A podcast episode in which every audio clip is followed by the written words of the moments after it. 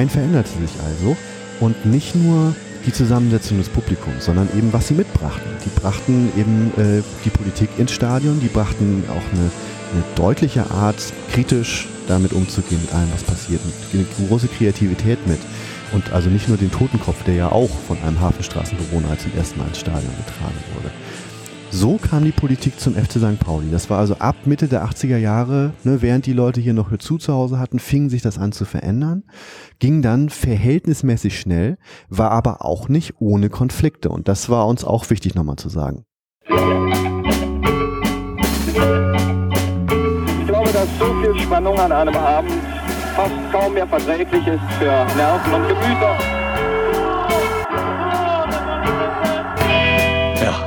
Und damit herzlich willkommen zu einer weiteren Episode von Rückpass. Rückpass ist ein Podcast über Fußballgeschichte und ein Spin-off von Zeitsprung. Zeitsprung ist ein Geschichtspodcast, den ich gemeinsam mit Richard Hemmer mache, bei dem wir jede Woche über eine Geschichte aus der Geschichte sprechen. Ich bin Daniel, Daniel Messner und in dieser Folge geht es, das ist nach dem Intro nicht mehr schwer zu erraten, um den FC St. Pauli. Fußball in Trümmern, FC St. Pauli im Dritten Reich, heißt eine Ausstellung im St. Pauli Museum im Millentor Stadion. Und heute ist der FC St. Pauli bekannt als Verein, der sich wie kein anderer gegen rechts engagiert. Viele kennen wahrscheinlich das berühmte Banner auf der Gegengerade. Kein Fußball, den Faschisten ist da in großen Lettern zu lesen. Und in der Ausstellung geht es um die Frage, naja, heute ist der Verein bekannt für seine klare Kante gegen rechts.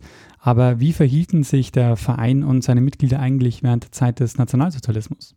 Darüber habe ich mit Christoph Nagel gesprochen. Er ist der Kurator der Ausstellung und im Vorstand von 1910 e.V., ein Förderverein, der das Museum ermöglicht und auch ein St. Pauli-Archiv aufbaut. Wir sind durch die Ausstellung gelaufen und haben darüber gesprochen, wie der FC St. Pauli zu dem Verein geworden ist, der er heute ist. Und wir sprechen über einige Brüche in der Vereinsgeschichte seit den Anfängen und über die Rolle des Vereins im Nationalsozialismus. Außerdem zu hören sein wird Fabian Fritz, der etwas über das pädagogische Programm zur Ausstellung erzählt, denn neben der Ausstellung gibt es auch ein Bildungsangebot für Schulklassen und Lerngruppen. Ja, dann würde ich sagen, genug der Vorrede, gehen wir in die Ausstellung, die uns der Kurator Christoph Nagel zeigen wird. Und ich würde dich äh, bitten, Christoph, dich kurz vorzustellen. Ja, hallo, ich bin Christoph Nagel. Ich gehöre zu den Gründungsmitgliedern von 1910 Museum für den FC St. Pauli e.V., ein Verein, der jetzt äh, an die 700 Mitglieder hat und der das FC St. Pauli Museum gegründet hat und es auch betreibt. Was wahrscheinlich etwas ungewöhnlich ist, dass also eine Fanorganisation das Vereinsmuseum betreibt. Aber wir finden, und der FC St. Pauli findet das zum Glück auch, dass das ganz gut passt. Und ich habe eben auch sehr viele Leute, die das hier zusammen mit mir machen. Bin also nur einer von vielen, die hier aktiv sind. Ähm, mit der braun-weißen Geschichte habe ich mich schon früher auseinandergesetzt und damit fing das Ganze für mich eigentlich auch an. Äh, ich habe zusammen mit meinem Kollegen Michael Pahl lange Zeit für die Stadionzeitung geschrieben. Das mache ich auch immer noch. Michael ist jetzt leider nicht mehr dabei für die Viva St. Pauli. Und wir kennen uns schon seit dem ersten Semester Geschichtsstudium. Wir haben beide hier in Hamburg Geschichte studiert und ähm, ja, haben da damals auch viel Blödsinn im Pro-Seminar gemacht. Äh, und äh, daraus entstand dann aber erstmal äh, Stadionzeitung Viva St. Pauli. Ähm, und äh, weil wir dann schon mal da waren und also offensichtlich nicht allzu schlecht geschrieben haben, wurden wir dann so um 2000 2006 rumgefragt oder frühes 2007, ob wir uns denn vorstellen könnten, zum 100. Geburtstag des FC St. Pauli ein Buch zu machen im Verlag Hoffmann und Kampe. Und das musste man uns natürlich nicht zweimal fragen. Wir hatten beide Geschichte studiert, wir waren beide St. Pauli-Fans. Das ist natürlich eine große Ehre. Und so haben wir dann angefangen, äh, ein Konzept zu erarbeiten. Gleich äh, auch von Thomas Wegmann, der das damals im FC St. Pauli betreut hat, kam die Idee, nicht nur über den Fußball, sondern auch über den Stadtteil äh, und auch über die anderen Abteilungen natürlich sollte dieses Buch sein. Das war also FC St. Pauli, das Buch. Da waren wir dann dran und das ist dann auch 2009 tatsächlich erschienen, äh, also rechtzeitig zum Jubiläumsjahr, das war ja 2010. Zu dem Jubiläum gab es dann auch noch eine zweite Wurzel von dem, was wir hier jetzt machen. Äh, da wurde hier eine Ausstellung gemacht, das St. Pauli-Jahrhundert, ähm, damals von äh, Diana Schmies kuratiert. Und äh, diese Ausstellung wurde also auch von sehr vielen Leuten wahrgenommen und daraus wurde dann also auch der Wunsch, dass es ein FC St. Pauli Museum gab. Die Mitglieder des FC St. Pauli haben das dann also auch beschlossen, dass es dieses Museum geben sollte. Und äh, das war 2010. Unser Verein wurde erst 2012 gegründet. Man merkt, ein gewisser Zeitversatz war da, wo man dann immer noch dachte, ja, wo würde man dieses Museum denn wohl machen können? Und ähm, das Stadion wurde während der Zeit umgebaut, muss man dazu sagen. Als Nicht-St. Paulianer weiß man das ja nicht unbedingt. Das alte Millantor wurde durch ein neues Millantor ersetzt. Das wurde aus baurechtlichen Gründen Stadionrekonstruktion genannt und nicht Stadionneubau. Und es wurde auch, finanziell war es auch ganz klug. Die haben es Tribüne für Tribüne gemacht. Ich weiß noch, wie das war. Als die Südtribüne hier als erstes neu kam, dachte man, oh, wir haben jetzt so viel Platz. Damals hieß es sogar, wir kriegen für das Jubiläumsbuchprojekt ein eigenes Büro. Das war bald nicht mehr dran zu denken. Der Verein ist auch sehr stark gewachsen, muss man sagen. Und wenn man also dann vorspult, ne, Tribüne für Tribüne wurde fertig, dann kam nämlich auch die Gegengrade dran und äh, äh, die Haupttribüne war davor, dann die Gegengrade und zuletzt die Nordkurve. Und aber als die Gegengrade, die alte Gegengrade, äh, wo die ersten Totenkopffahnen wehten, abgerissen wurde, war das nicht nur ein melancholischer Moment, sondern da wurde auch allmählich klar, Moment mal, äh, wenn wir das Museum haben wollen, ist eigentlich nur in der neuen Gegengrade Platz.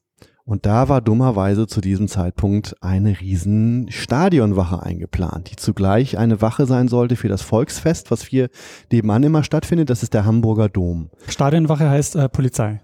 Richtig, Stadion, Polizeiwache muss man dazu sagen. Das wäre also wirklich sozusagen die, ähm, der Polizeipalast im Piratenschiff gewesen, denn wo wir hier jetzt gerade stehen, das ist ja nun die Fläche, des FC St. Pauli Museums. Jetzt können wir das eben auch so schon sagen, aber längere Zeit hätte das also eine Polizeiwache sein sollen. 900 Quadratmeter, um die 900 Quadratmeter für Polizeiwache, für Ausnüchterungszellen, Garage, für Polizeifahrzeuge, ähm, für Büros äh, und Mannschaftsräume. Also richtig viel. Wir haben damals dann die Frage gestellt, warum das erstens so groß sein muss. Die hat uns bis heute eigentlich auch keine so richtig beantwortet.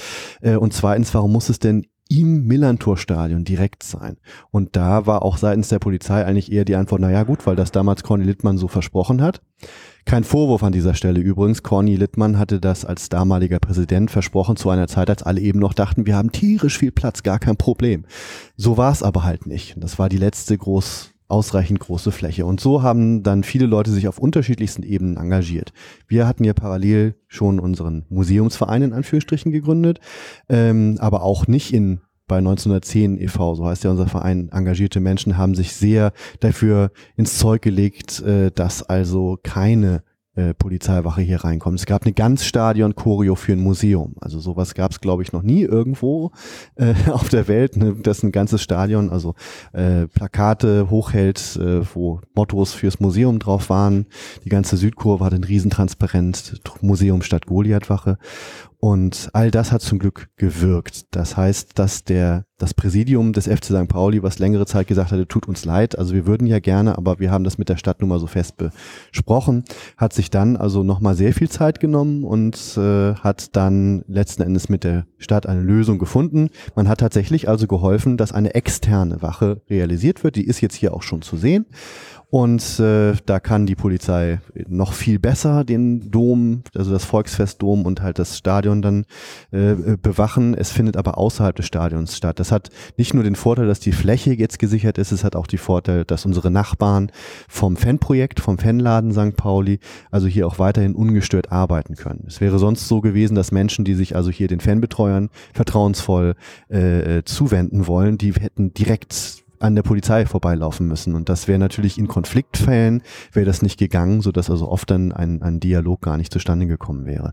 Also schön, dass wir da auch so ein bisschen helfen, helfen konnten. Wie besonders ist denn das, dass es ähm, ein Fanprojekt ist, ähm, aus dem dieses Museum jetzt entstanden ist?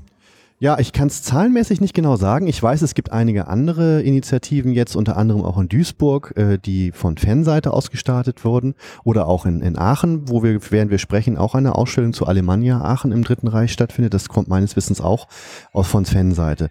Ähm, klassisch ist aber eher der Weg, wie er zum Beispiel hier im Volksparkstadion eingeschlagen wurde. Ich weiß nicht, wie es gerade heißt. Das ist das Stadion, äh, das wird oft umgenannt von unserem äh, Lokalrivalen, dem Hamburger Sportverein.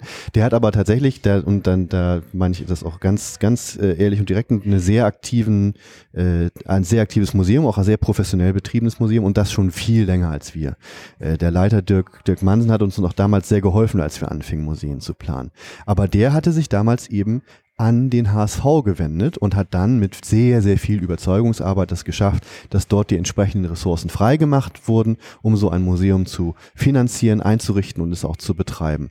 Und bei uns war es halt so, dass ja ohnehin äh, die Situation äh, so war, wir mussten den Verein ja erstmal überzeugen, dass es doch Sinn macht, die Polizei aus dem Stadion raus und die Fläche zu nehmen. Das kostet halt alles auch Geld. Das heißt, wenn wir jetzt auch noch gesagt haben, ach so, und ihr bezahlt das Museum jetzt auch noch und äh, so vier, fünf Stellen richtet ihr ein und so weiter, hätte der Verein natürlich zu Recht sagen können, das ist ein super Plan, aber wir haben das Geld einfach nicht. Also haben wir gesagt, gut, ihr kriegt das mit der externen Wache hin, hat der Verein dann auch eingelöst.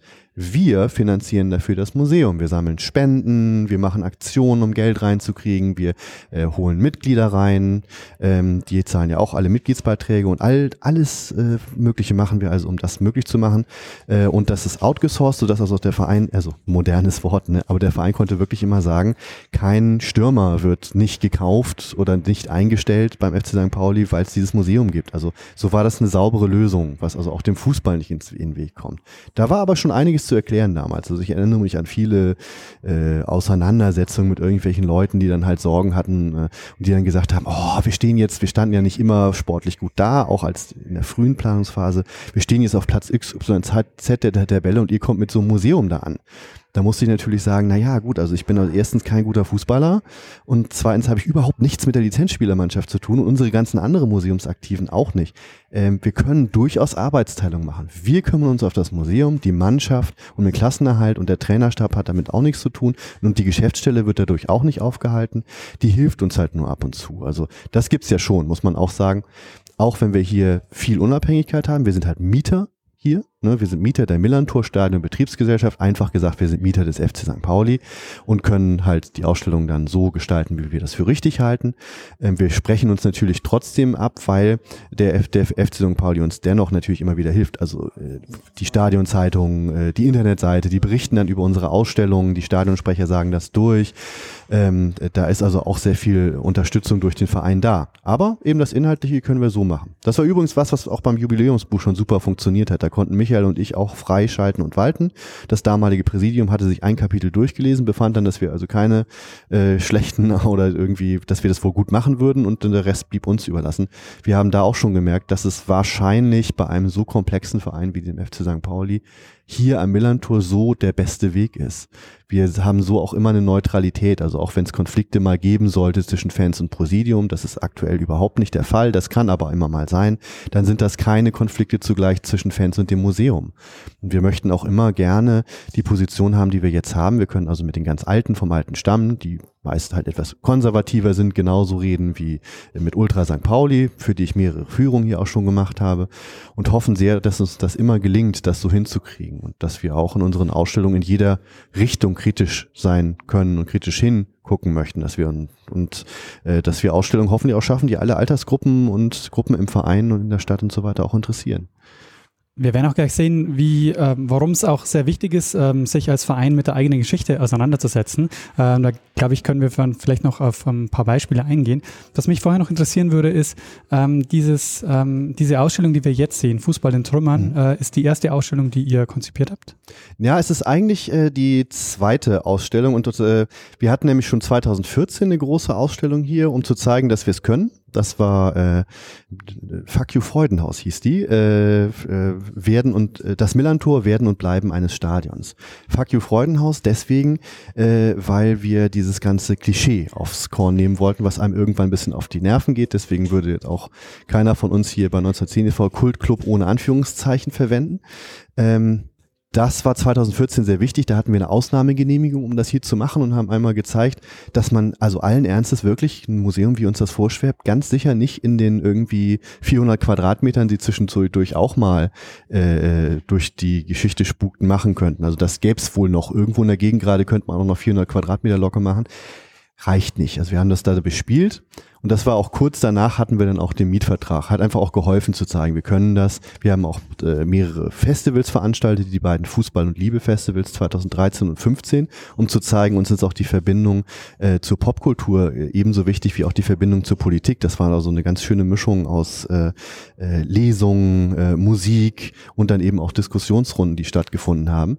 Und wo es auch funktioniert hat, dass wir zum Beispiel über recht relativ populäre Bands wie Le Fly oder so Leute hier ins Millantor bekommen haben und die haben sich dann eben aber auch schon mal eine Diskussion angehört über Repressionen gegen Fußballfans im, äh, in der Türkei und so. Ähm, und das hat auch wieder dieses, dieses Ding, die mir persönlich, was mir persönlich auch immer wichtig ist. Ich möchte eigentlich immer äh, Leute auch im Mainstream ansprechen und durchaus an Themen, die sie vielleicht als etwas spezial, speziell finden, heranführen. Also deswegen habe ich hier auch öfter Leute in der Ausstellung, die dann denken, ach Donnerwetter, hier Ultra St. Pauli hat einen Preis gewonnen. Ich bin selber eher so der klassische situationsbezogene Gegengraden-Supporter, finde aber sehr vieles gut, was Ultra St. Pauli äh, macht und deswegen finde ich das wichtig, dass Leute auch, die oft ein verzerrtes Bild über Ultras in den Medien lesen, hier eben lernen, ach Mensch, also die engagieren sich hier, also so, das finde ich aber dann doch gut, sagen dann auch viele Leute. Und da habe ich also wieder mal so ein bisschen Verbindung hergestellt, so zwischen, zwischen Mainstream und Ultrakultur. In dem, in dem Fall, wenn ich da vermitteln kann, freue ich mich immer sehr. Wann bist du denn zum FC St. Pauli gekommen?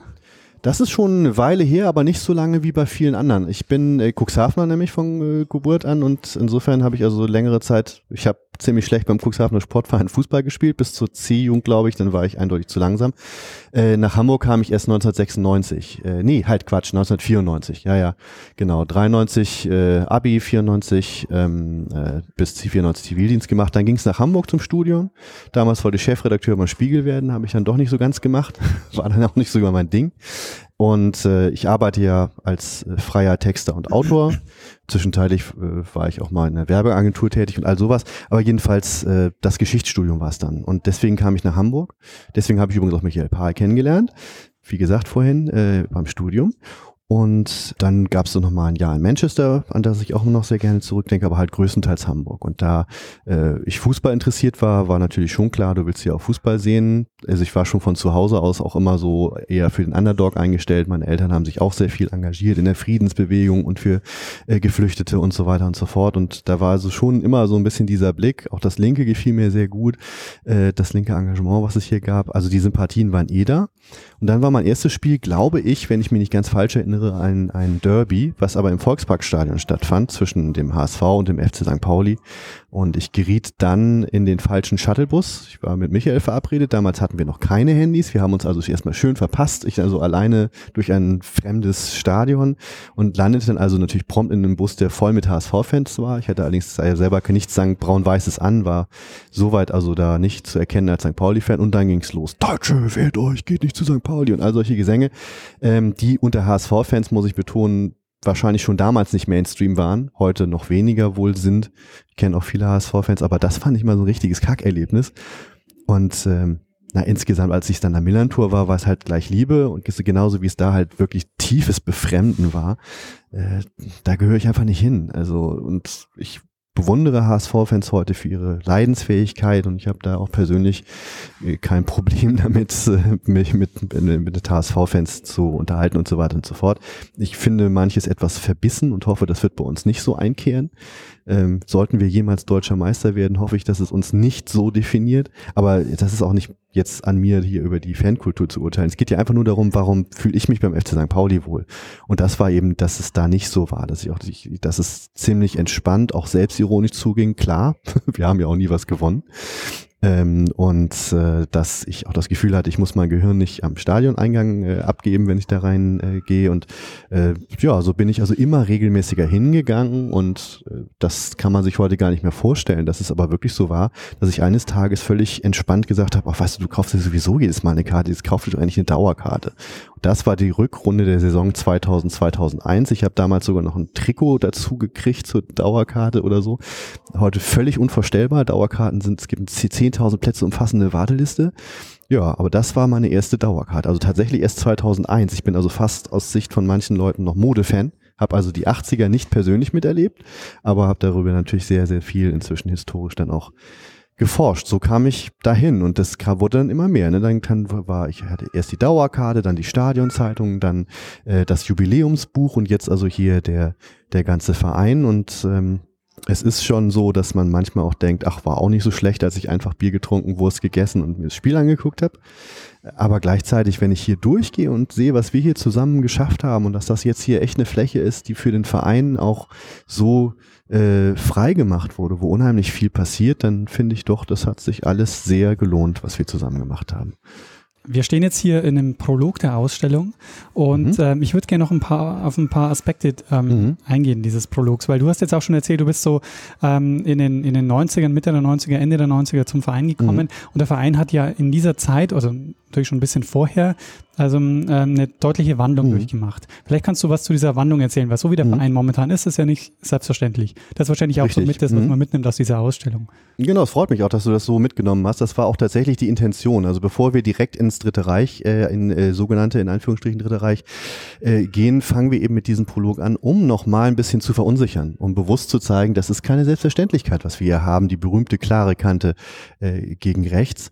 Wir fangen deswegen auch mit Bildern an, die die Leute erst irritieren, weil die halt ziemlich aus der Gegenwart kommen. Wir zeigen Choreos äh, gegen Diskriminierung, gegen Rechts und so weiter. Und dann als krassen Kontrast zeigen wir Bilder, ähm, die man im Podcast natürlich jetzt nur beschreiben kann, aber äh, die sehr anders sind. Die sind Bilder aus den äh, 80er Jahren. Du siehst dann zum Beispiel plötzlich hier, auch wenn du an St. Pauli denkst, denkst du nicht nur an Politik, sondern auch sehr stark an Punkrock, äh, äh, was ja auch untrennbar verbunden ist, dann auch dieses DIY prägt ja sogar unser Museum, also das dieses äh, mach selber. Also äh, wir hatten alle keine Ahnung, wie ein Museum macht, genauso wie viele Punkbands keine Ahnung hatten, wie man Gitarre spielt. Wir haben einfach angefangen und äh, daran denkt man heute. So und da siehst du hier jetzt vier, die Hör zu zu Hause haben. Uwe Mackensen, Dietmar Demuth, Rüdiger Wenzel, Hansi Bargfried, alles Spieler der ersten Mannschaft des FC St. Pauli, alle mit Schnauzbart, ne? also richtig schön Walrossmäßig sehen sie alle aus und mit artigen Pullis, so wie ihre Muttis sie eingezogen haben könnten und Werbung halt für die mit Verlaub piefigste Fernsehzeitschrift, die es wohl gibt. Also ich kenne mich da nicht so aus, aber hört zu, ist nun mal ein sehr konservatives Blatt. Die würden heute nicht mehr mit dem FC St. Pauli werben. Der FC St. Pauli würde ihnen vermutlich auch abraten. Das würde man heute unglaubwürdig finden. Damals war das so. Daneben siehst du, wie die Leute zu 75 Jahre FC St. Pauli, das war 1985, feiern. Ähm, ich weiß noch, 2010 äh, hatten wir zum Beispiel Slime, die halt gespielt haben und äh, äh, Deutschland muss sterben, damit wir leben können, ist ja einer von ihren Songs. Und hier sieht man die schön beim, beim Disco Fox ähm, ich weiß nicht, was damals gespielt wurde. Helene Fischer gab es noch nicht. Heute würden sie vermutlich atemlos durch die Nacht hören. Ähm, also schon musikalisch war das ganz anders und optisch war das ganz anders. Und du siehst dann hier auch an, an drei großen Bildern äh, mit Fankurven von 1966, 88 und 91 das war auch im Stadion ganz anders. Also das Stadion, was ich kennenlernte, ist halt das quasi das dritte Bild. Ähm, aber das ist eben das Endergebnis. Ach, 96 sogar, habe ich gerade versprochen, genau. Ähm, 96 siehst du tatsächlich Fahnen gegen rechts und Totenkopf-Shirts und Totenkopf-Fahnen, ziemlich viele. Die Leute ähneln schon eher denen, die man heute siehst. 66 das krasse Gegenteil, da war es aber auch generell in Fußballstadien noch anders, aber am Millantor eben erst recht. Äh, Hut und Mantel, also nix politisches, gar nichts aber auch 1988 eben noch. Äh, die Leute haben schwarz-rot-goldene Schiebermützen an, da siehst du Hamburg fahren und wer sich dieses Suchbild genau anguckt, sieht eine der allerersten Totenkopf fahren. Denn die kamen ja aus dem Stadtteil, genauer gesagt aus den besetzten Häusern in der Hafenstraße. Ähm, die Hafenstraßenbewohner wollten gern Fußball gucken, der HSV hatte ein Problem mit rechten Fans, da wollten sie also schon mal nicht hin, weil sonst hätten sie natürlich eine, eindeutig eins auf die Nase bekommen und äh, beim FC St. Pauli war wenig los. Es gab wirklich Freiraum im wahrsten Sinne des Wortes und da konnte man hingehen und auch schon mit relativ wenigen Leuten schnell einen Unterschied machen, weil halt oft auch nur ein paar hundert Leute zu den Spielen kamen. Dann kam parallel noch der sportliche Aufschwung am Millantor und das führte dazu, dass doch immer mehr Leute, die sich auch beim HSV nicht mehr so wohl fühlten, kamen oder die halt äh, ne, mit, mit der, dem neuen FC St. Pauli auch sympathisierten. Dann wurden allmählich kamen die Medienberichte und so. Der Verein veränderte sich also und nicht nur die Zusammensetzung des Publikums, sondern eben, was sie mitbrachten. Die brachten eben äh, die Politik ins Stadion, die brachten auch eine, eine deutliche Art, kritisch damit umzugehen, mit allem, was passiert, und eine große Kreativität mit. Und also nicht nur den Totenkopf, der ja auch von einem Hafenstraßenbewohner zum ersten Mal ins Stadion getragen wurde.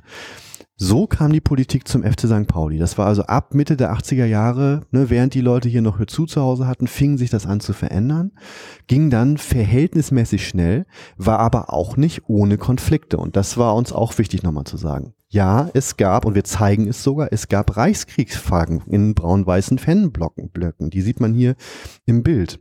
Äh, wir haben jetzt einen Status erreicht, wo das unvorstellbar ist. Ich persönlich wünsche mir auch, dass das so bleibt. Aber das ist natürlich auch wichtig, dass das einfach ein, ein Konsens unter, unter 30.000 Leuten zu organisieren, ist halt irre schwer. Das funktioniert nur, wenn in jedem Block des Stadions immer ein paar Leute sind, die was sagen, wenn einer äh, zum Beispiel es geschafft hat, ein Thor Steiner Shirt ins Stadion zu schmuggeln oder wenn einer halt mit sexistischen oder rechten äh, Sprüchen auffällig wird.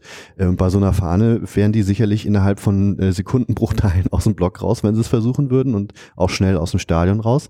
Das ist ja inzwischen auch seit Anfang der 90er Jahre in der Stadionordnung auch verankert, die wir hier am Anfang auch ausstellen wie ein Schatz. Eine andere haben die Champions League Pokale, wir haben unsere äh, vereigte Stadionordnung, original aus dem Millantor und natürlich eben auch eine wichtige Geschichte zu erzählen. Diese Ver Verwandlung ist eben ein Teil dessen. Wir erzählen hier dann eben auch nochmal, was die Fans gemacht haben gegen äh, rechte Fansclubs im Stadion äh, oder wie die Mannschaft und äh, Fans zusammen aktiv wurden, als es 1989, 90 am Millantor zu Urwaldrufen gegen den Nürnberger Stürmer äh, Suleiman Sané kam. Die haben sich nämlich dann in einer Dönerbude äh, äh, auf St. Pauli ähm, im Hinterzimmer zusammengesetzt und haben also einen Text geschrieben gegen weiße Herrenmenschen, wo sie halt nochmal ganz deutlich geschrieben haben, warum solche Parolen am Millantor also über überhaupt nicht erwünscht sind und das auch von der Mannschaft nicht. Ist natürlich ein Zeichen, wenn sich dann Torwart Peter Ippich oder äh, Volker Ippich, um Gottes Willen, und Peter Knebel, äh, der später auch mal HSV-Sportchef war, wenn die sich hinsetzen und da mitmachen,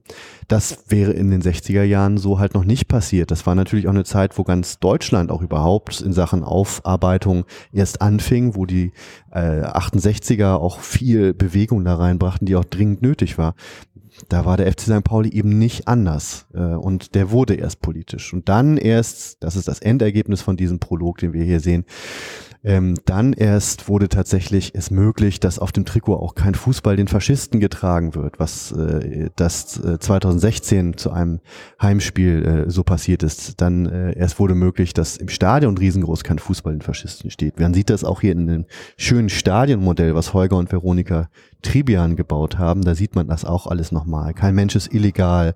Ähm, all die verschiedenen äh, Bilder auch gegen Diskriminierung äh, und so weiter, die hier im Stadion zu sehen sind. Ja, das ist alles ein Ergebnis dieser Verwandlung. Wir müssen halt aufpassen, dass das Ergebnis dieser Verwandlung eben nicht in Vergessenheit gerät. Das ist also keine Selbstbeweihräucherung, sondern soll ein äh, Aufrütteln sein und wir hoffen, dass das vielleicht auch Leute dazu bringt, sich neu zu engagieren. Das wäre jedenfalls ein tolles Ergebnis. Jetzt haben wir diese Verwandlung des Vereins in den 80er Jahren. Mhm. Und jetzt gibt es aber noch eine zweite Wandlung des Vereins, ähm, nämlich die Wandlung ähm, vom Turnverein zum Fußballverein. Mhm. Vielleicht kannst du da noch was zu sagen. Ja, gern. Also das ist tatsächlich äh, die eine sehr viel frühere Verwandlung fand ja eben statt. Das sehen wir jetzt, wenn wir also hier auch weitergehen. Wir gehen jetzt tatsächlich auch in einen anderen Raum. Wir gehen aus dem Raum mit dem Stadionmodell in den Hauptteil der Ausstellung. Die fängt halt eben an mit einem großen Schaubild, was man hier sieht. Da spielen die Leute Fußball in Trümmern, wie die Ausstellung ja auch heißt. Und wenn du dich halt umdrehst, siehst du Turner. Und du fragst dich natürlich erstmal, wie bringst du das zusammen? Also erstmal wollte ich nur kurz sagen, äh, Fußball in Trümmern heißt die Ausstellung natürlich deswegen, weil die Leute nicht nur 1945, von da ist das Panoramabild, Fußball in Trümmern spielten, wegen des Krieges, sondern schon aus unserer Sicht 1933 was halt 1945 die Ruinen der Stadt Hamburg waren, äh, das waren 1933 die äh, Trümmer von Freiheit, Gerechtigkeit und Demokratie. So, und da siehst du halt jetzt Leute vor einer Turnhalle spielen, die ist da schon ganz kaputt. Du drehst dich um, du guckst in diese Turnhalle rein und du erfährst, das ist nicht irgendein anderer Turnverein, sondern es ist der Hamburg St. Pauli Turnverein und das ist tatsächlich der Vorfahr des FC St. Pauli. Wir erzählen das deswegen an dieser Stelle, weil viele immer wieder gerne sagen, ja, Arbeiterverein FC St. Pauli. Ähm, das war nicht so. Es waren zwar Arbeiter im FC St. Pauli, aber der Arbeitersport hatte damals tatsächlich sogar eigene Ligen und die äh, Arbeitersportvereine waren politisch ganz klar Teil der Arbeiterbewegung und deswegen waren die auch ganz klar links und als solches von den Nazis, als sie dann an die Macht kamen, sofort als Gegner eingestuft, wurden also auch sofort verboten.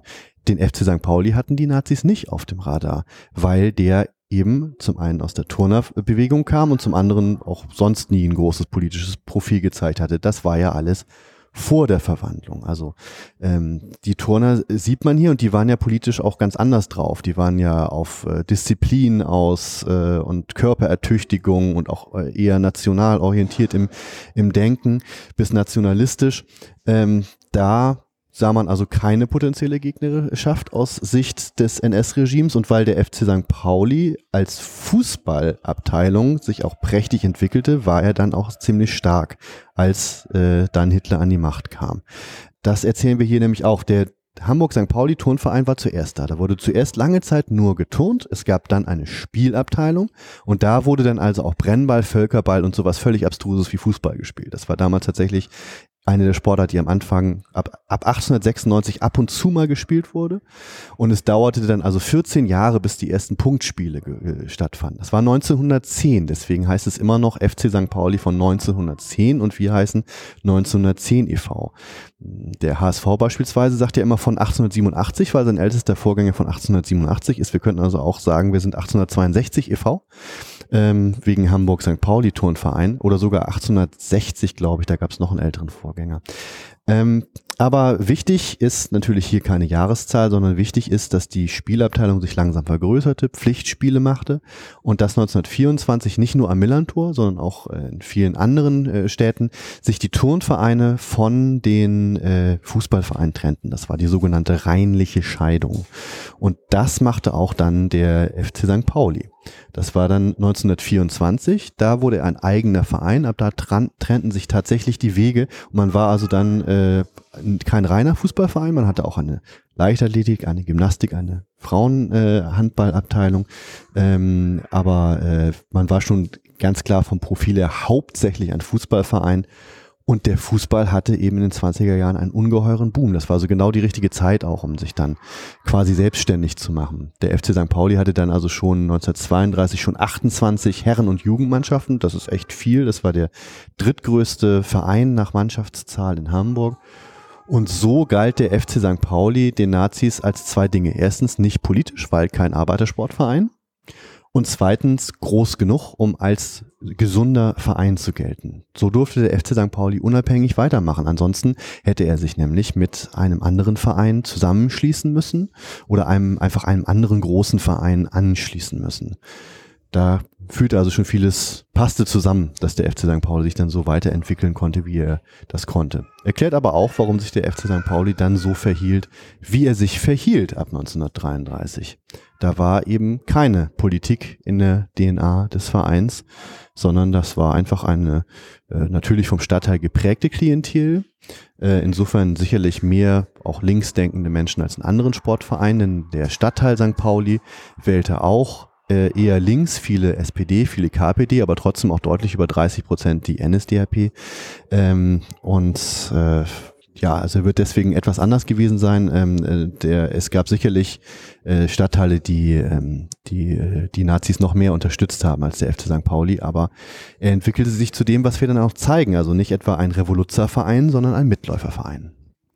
Ja, wir haben ja gesehen, die, die Wandlung, die kommt ja dann erst in den 80er Jahren mhm. sozusagen, dass es diese, äh, diese wirklich linke Prägung dann auch bekommt. Ähm, vorher mhm. war der eher mal, ähm, eher wahrscheinlich eher so ein konservativer Verein. Das ist, äh, das ist richtig. Äh, sehr lange war es dem Verein wichtig, auch nach dem Krieg als seriös zu erscheinen, weil der Stadtteil eben immer in Gefahr galt, als unseriös zu galten, haben die immer sehr betont, wie bürgerlich sie doch seien und dass sie also jetzt mit Rotlicht doch eigentlich nichts zu tun hatten. Es war sogar so, dass in den 60ern die erste vorzeitige Trainerentlassung Verfassung äh, mit einem vermeintlich unseriösen Lebenswandel und angeblich zu großer Nähe zum Rotlicht zu tun hatte. Das war damals Kurt Krause, dem das nachgesagt wurde und der sportlich als sehr guter Fachmann galt. Also die Fußballer haben also nur sehr Gutes von dem geredet.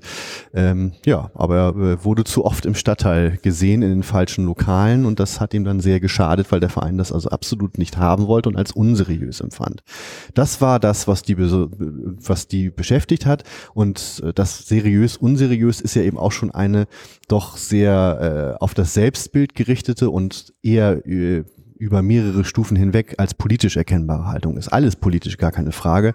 Aber äh, darüber, dass man jetzt möglicherweise schon mal ein politisches Statement als Verein ausgeben könnte, da hat äh, in 1933 ebenso wenig jemand nachgedacht im FC St. Pauli, äh, wie dann eben auch in den 60er Jahren. Also da ist auch nichts erhalten an offiziellen Dokumenten, was vielleicht jetzt auch in, in den Wahlkämpfen der Zeit vor 1933 der FC St. Pauli sich geäußert hätte. Also da ist überhaupt nichts, was mir jemals zu Augen gekommen wäre. Sehr wahrscheinlich hat der Verein halt einfach gesagt, nein, aus, aus der Politik halten wir uns raus. Und wahrscheinlich haben tatsächlich auch NSDAP-Wähler und KPD-Wähler im äh, FC St. Pauli dann durchaus auch mal zusammen Sport getrieben, denn nicht alle KPD-Wähler waren ja dann in Arbeitersportvereinen. Aber das ist, das ist leider äh, Spekulation, denn äh, in äh, Vereinsmitgliederlisten stehen ja die Parteiaffinitäten nicht drin. Äh, das weiß man also nur in wenigen Fällen, wer dann zum Beispiel NSDAP-Mitglied war oder geworden ist. Also wir kommen jetzt zum Hauptteil der mhm. Ausstellung. Wir stehen jetzt, also es startet mit dem Prolog und kommt dann in so einen kleinen Vor, ähm, Vorbereich und jetzt kommt der, der Hauptteil der Ausstellung. Was war denn euer, euer Konzept? Also was war die Idee, die ihr, die ihr euch überlegt habt? Also hauptsächlich geht es ja jetzt um die Zeit des Nationalsozialismus. Richtig, genau. Wir haben jetzt ja erzählt, wie der FC St. Pauli, also äh, die Vorgeschichte des FC St. Pauli sich entwickelt hat und sind jetzt eben im Jahr 1933 und jetzt überschreiten wir also die, die Schwelle in den tatsächlich größten Saal der Ausstellung. Ausstellung. Ähm, erfreulich gut besucht heute Abend übrigens. Wir sind ja jetzt gerade dabei. Ähm, und ähm, hier haben wir äh, das Glück, dass wir noch die ganze Museumsfläche für unsere Sonderausstellung nutzen können. Das wird später etwas anders sein. Wir werden auch eine Dauerausstellung dann haben und einen Teil für Sonderausstellung. Und jetzt können wir den ganzen Saal nutzen. Das heißt also, dass die Ausstellung gute 600 Quadratmeter bespielen kann. Wir stehen hier also in einem sehr großen Saal. Ich weiß nicht, wie viel Quadratmeter der alleine hat, aber ähm, in der Mitte sehen wir also auch braun äh, angestrichen auch Wände, die sich auch farblich absetzen sollten. Das sind immer solche Buchten. Also zusammen ergeben die so eine Art Insel und mit Buchten, in die man hineingehen kann. In diesen Buchten sind große Leuchtkästen. Das sind also Porträts ungefähr äh, Manns oder Frau hoch ähm, von äh, den Menschen, die wir hier vorstellen möchten. Und es war uns halt wichtig, dass wir das äh, Thema nicht abstrakt erzählen, ähm, sondern dass wir es anhand von konkreten Menschen erzählen, so dass jeder, der hier durchgeht, sich fragen kann, ähm, ähnelt hier etwas vielleicht meiner eigenen Biografie? Wie hätte ich mich denn äh, bei diesen Wendepunkten hier gezeigt wegen Verhalten? Wie hätte ich mich entschieden? Und also oft immer wieder zu dem, der Erkenntnis kommt, dass es schwierig ist, in einem totalitären Regime in irgendeiner Weise sauber zu bleiben und hoffentlich im nächsten Schritt dann entdeckt, wie wertvoll das ist, was wir jetzt noch haben, dass wir also wirklich eine Demokratie haben, in der man frei seine Meinung äußern und sein Leben weitgehend frei auch, auch leben kann. Also in der Mitte äh, diese sieben Buchten, also sieben Lebenswege von acht St. Paulianern, vier auf der einen Seite, drei auf der anderen Seite. Man geht dann da herum und das ist bewusst auch in der Raummitte, weil es steht ja auch im Zentrum der Ausstellung. Und an den Außenwänden haben wir zum einen Sonderteams, zum anderen aber ganz wichtig die Ereignisse der Jahre 1933 bis 45, auch wiederum mit sehr vielen Bildern ähm, und auch Bezügen, also allgemeine Ereignisse, Ereignisse in Hamburg und Ereignisse der Lebenswege. Du siehst also immer wieder Verknüpfungen. Es kann also durchaus sein, dass du hier auch schon zum ersten Mal liest, ah ja, da war 1934, da war was mit Otto Wolf, hast du den Namen schon mal gehört? Den drehst du dann später wieder. Du siehst dann aber auch, dass hier ein Paul Lang, ich fange jetzt mal anders an als man sonst, von außen, 1. Dezember 1934, Paul Lang muss seine Ausbildung zum Sportlehrer aufgrund einer Abordnung, Anordnung des Reichssportführers abbrechen und kann auch seiner Trainertätigkeit nicht mehr nachgehen. Wenn du hier so stehst, wie wir beide das jetzt machen, Jahren hast du natürlich Paul Lang schon gesehen, weil da steht da äh, ganz groß als Porträt in der ersten unserer Buchten.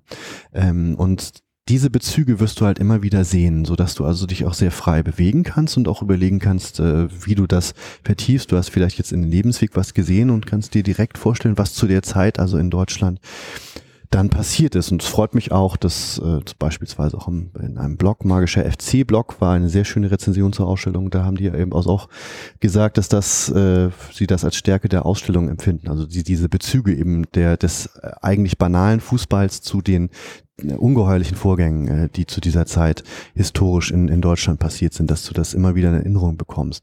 Ich fand es bei der Arbeit für mich selber auch sehr hilfreich, muss ich sagen.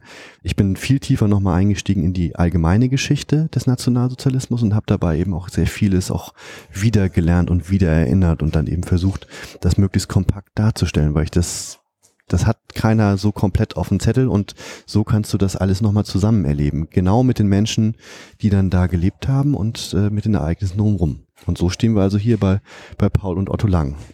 Paul und Otto Lang ähm, sind für den Verein wichtig, aber nicht für die Fußballabteilung. Das ist richtig, denn äh, äh, Paul und Otto Lang sind auch bewusst deswegen der Anfang der Ausstellung, weil sie, äh, die sind zu den Menschen gehören, die sofort unter dem Nationalsozialismus gelitten hatten. Beide sind jüdischen Glaubens gewesen und ähm, äh, das heißt, ab 1933 hatten sie praktisch keine Rechte mehr und wurden immer stärker verfolgt und äh, diskriminiert und mussten also dann auch schon früh um, um ihr Leben fürchten. 1933 äh, waren sie zu in einem anderen Verein in Hamburg tätig waren, haben da auch tätig gewesen, haben da Rugby gespielt, also in ihrer Freizeit. Und ähm, dieser Verein, das war der SV St. Georg, hat dann einen sogenannten ARIA-Paragraphen eingeführt. Ähm, der FC St. Pauli hat sich da äh, relativ anständig verhalten. Das hat er nämlich nicht gemacht. Das war damals noch nicht Pflicht. Die Vereine mussten eine Einheitssatzung äh, annehmen, zwar, aber diese dieser Teil war noch freigestellt.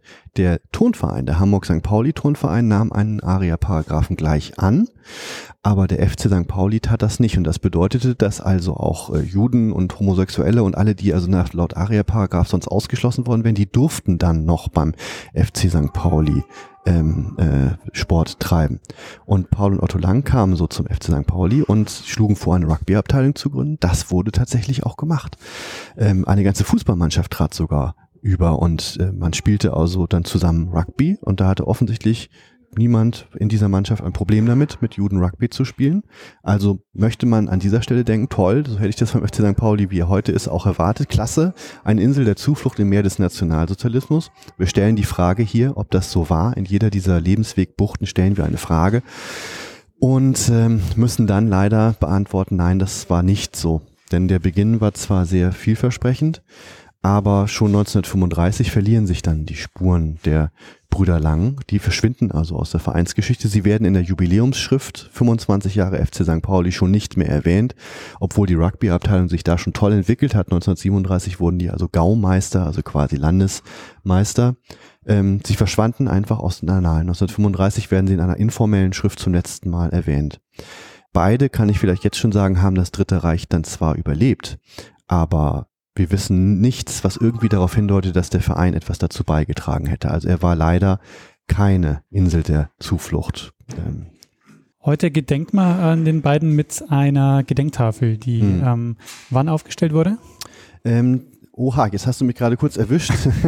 das genaue Jahr, es war auf jeden Fall in, in den 2000er Jahren. Ähm, das haben wir nachher in unserem Epilog auch nochmal. Also die die Rugby-Abteilung geht heute sehr offen mit ihren Gründern an und gedenkt denen auch regelmäßig. Das war wie auch im übrigen Verein, das war nicht nur eine Sache der Rugby-Abteilung, aber so, dass sehr lange wurde gar nicht über das Dritte Reich gesprochen. Und äh, das muss 2008 gewesen sein, denn das wurde dann in der alten Südtribüne aufgehängt. Zuerst in der, äh, Südtribüne und dann äh, jetzt steht's vor dem Stadion, äh, was ich auch gut finde, weil so können es auch alle sehen, äh, diese Tafel. Jetzt gibt's da diesen Satz, du hast ihn vorhin schon vorgelesen, bot der FC St. Pauli eine Insel der Zuflucht im Meer des Nationalsozialismus. Das ist ja die Frage, die man sich wahrscheinlich als Besucher und Besucherin ähm, stellt, wenn man hier reinkommt. Man hofft wahrscheinlich, dass man hier äh, einen Hort des Widerstands äh, entdeckt, mhm. wenn, man, ähm, wenn man über den Nationalsozialismus spricht. Das tatsächlich war die Erwartungshaltung. Es gibt sogar Schriften aus den 80er Jahren, wo über sowas gemutmaßt wird. Der FC St. Pauli sei ja so korrekt gewesen und hätte irgendwie Juden beschützt. Das war nicht der Fall. Also der FC, es gibt keinen Nachweis für eine braun-weiße Rose sozusagen. In äh, den Lebenswegen, die wir hier vorstellen, ist keine Widerstandsbiografie in diesem Sinne nachweisbar. Es gab Menschen, die in kleineren Formen sich äh, äh nicht regimekonform verhalten haben, aber äh, das waren keine Widerstandskämpfer, ähm, die bewusst und aus politischen Gründen, allein aus politischen Gründen ihr Leben riskiert hätten. Also es gibt ein Beispiel für einen Menschen, der sein Leben riskiert hat, aber auch nicht nur aus politischen Gründen. Also äh, es gab niemanden, der so war wie Hans und, und Sophie Scholl beim FC St. Pauli. Man muss immer einschränken als Historiker. Es gab keinen, von dem wir wissen, dass er so war. Ja, die nächste Biografie, vor der wir stehen, ist Wilhelm Koch, der ähm, lange Präsident war des FC St. Pauli und auch äh, das Stadion, habe ich gelernt, nach ihm benannt war. Das ist richtig, ja. Das Wilhelm-Koch-Stadion hieß tatsächlich, also bis Ende 1998 hieß das Wilhelm-Koch-Stadion. Und Wilhelm Koch war schon 1931 zum Präsidenten des FC St. Pauli gewählt worden. Und ähm, er hieß dann ab 1933 Vereinsführer und er wurde dann auch weiter gewählt, aber es musste immer von oben bestätigt worden werden, sonst durfte man nicht Vereinsführer sein. Ähm, das muss man vielleicht alles so ein bisschen im Kopf haben, wenn man den, das Verhalten dieses Mannes bewerten will, äh, der natürlich anders als die Brüder Lang äh, eher in einer doch gut gefestigten Position war. Er war selbstständiger Kaufmann. Ähm, seine Chefs waren, bevor er sich selbstständig machte, also die waren äh, zwei Juden gewesen, die dann aber rechtzeitig die Zeichen der Zeit erkannten und die Übergabe wohl auch mit ihm besprochen haben, nach allem, was wir wissen. Also er gehörte zwar schon vom Profiteur, zu, er, ist, er hat schon von einer gewissen, von der Arisierung profitiert, weil sonst hätten die wahrscheinlich ihr Geschäft einfach behalten und hätten weiter gewirtschaftet, ähm, wären weiter Chefs geblieben, wären in Deutschland geblieben. Aber er hatte auch nach der Übergabe mit den äh, Inhabern noch Kontakt ähm, muss man zu Wilhelm Koch schon mal vorausschicken. Und die zweite wichtige Sache hängt hier an der Wand. Das ist das Antragsformular zum Beitrag äh, auf Aufnahme in die nationalsozialistische Deutsche Arbeiterpartei. Wilhelm Koch wurde 1937 NSDAP-Mitglied. Und ähm, er achtete also schon wohl darauf, dass er die richtigen äh, Drähte hatte. Also er war aber auch nicht so überzeugt, dass er schon vor 1933 beigetreten war. Es gab dann ja auch längere Zeit einen Beitrittsstopp in die NSDAP. Als der vorbei war, trat er dann ein, mit einigen anderen im Verein auch. Ähm, er wurde nicht dazu gezwungen, es gab kein Gesetz, was ihn dazu gezwungen hätte. Er wird sich das also überlegt haben. Informellen Druck mag es gegeben haben. So etwas kann man natürlich historisch dann leider nicht mehr nachweisen. Äh, und bei Wilhelm Koch stellen wir die Frage Mitläufer oder Überzeugungstäter. Das ist auch eine Frage, wo wir haben, wo auch Schulklassen, die hier sind, wir haben ja auch viele Workshops mit Schulklassen gemacht, auch immer intensiv dran arbeiten und sich das auch angucken, was haben wir denn, wie hat er sich verhalten, was hat er gemacht, was hat er hier auf dem Foto auch auf den Fotos an, gibt es irgendwo ein Foto mit Parteiabzeichen, gibt es zum Beispiel übrigens nicht, sodass wir also hier insgesamt äh, sagen müssen, nee, also für einen Überzeugungstäter fehlt jeder Nachweis. Ähm, er wurde auch nach dem Krieg als Mitläufer eingestuft, kann ich äh, schon mal vorausschicken. Äh, und auch die alten St. Paulianer haben immer gesagt, Nazi-Reden habe der nicht geschwungen. Er habe auch keine Parteiabzeichen getragen. Gleichzeitig hat sich der Verein unter seiner Führerschaft aber eben schon 1900, äh, also zwischen 33 und 45, hat sich der Verein gut entwickelt. Äh, viele Vereine wurden eher kleiner im Dritten Reich, der FC St. Pauli nicht. Der war, war stark. Also offenbar schaffte er es ganz gut, mit den Machthabern klarzukommen. Also es lag an seinen Kontakten auch, dass es gut lief in der Zeit. Ja, davon muss man ausgehen. Das sind ja oft auch Sachen, die kann man eher so über Bande schließen. Ähm, eben darüber zum Beispiel, bekommst du die Genehmigung für einen Stadionneubau oder bekommst du sie nicht? Ähm, bekommst du den Mietvertrag, äh, einen guten Mietvertrag für ein sehr nützliches Umkleiderhaus oder kriegst du das eben nicht hin? Wilhelm Koch kriegt er all sowas hin. Das hatte auch mit einem Mann zu tun, den wir gleich auch nochmal äh, ansprechen werden.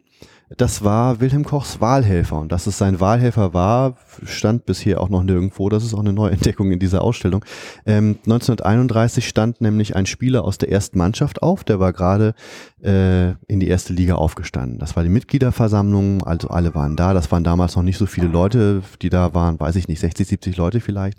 Ähm, es gab einen Gegenkandidaten, der wurde sogar von einem früheren Präsidenten empfohlen, der hieß Hans Friedrichsen. Und nun stieg aber, es stand einer auf und sagte, nö, Wilhelm Koch soll das machen. Der kann das gut, der ist Kaufmann, Friedrichsen ist zu, um, zu unerfahren, all solche Sachen hat er erzählt. Und dieser Mann hieß Otto Wolf.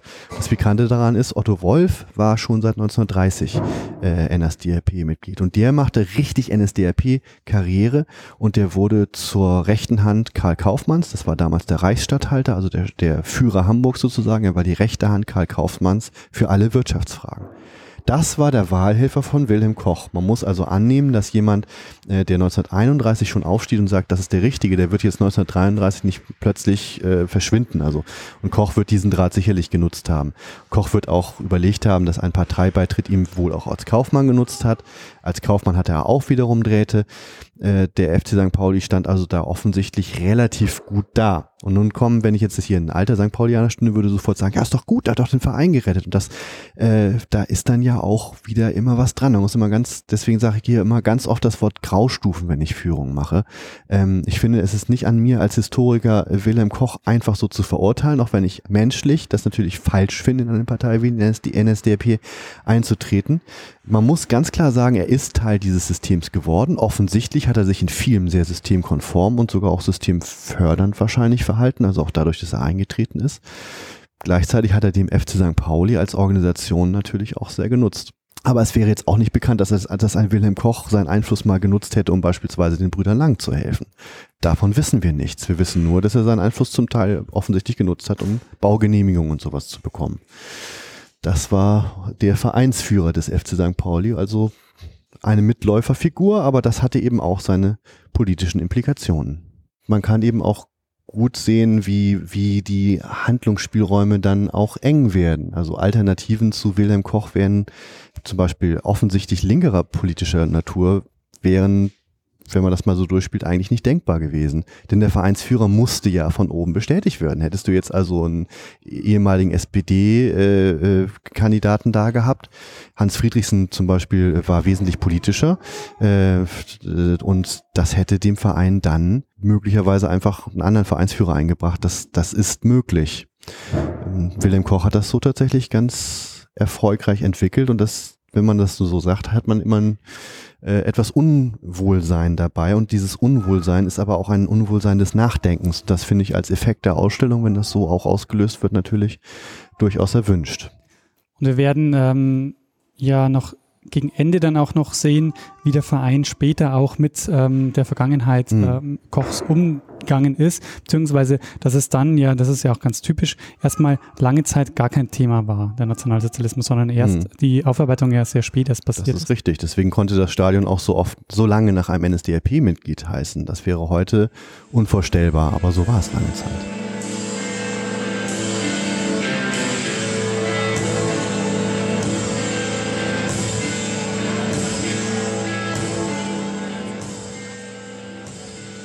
An der Stelle bietet sich vielleicht an, den Rundgang durch das Museum kurz zu pausieren.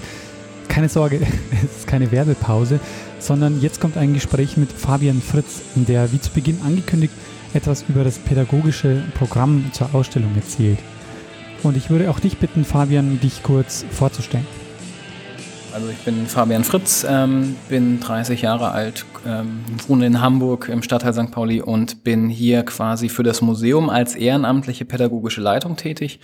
Dementsprechend bin ich einer der beiden Personen, also mit meiner Kollegin Juliane Depe, die ähm, Deppe, die ähm, wir beide haben zusammen das Programm entwickelt, ähm, das Rahmenprogramm, was eben hier aus Workshops besteht zur Ausstellung und im Leben außerhalb des Ehrenamtes bin ich wissenschaftlicher Mitarbeiter an der HW Hamburg und Lehrbeauftragter an der Uni Hamburg und mein Themenschwerpunkt ist Kinder- und Jugendbildung und Gemeinwesenarbeit.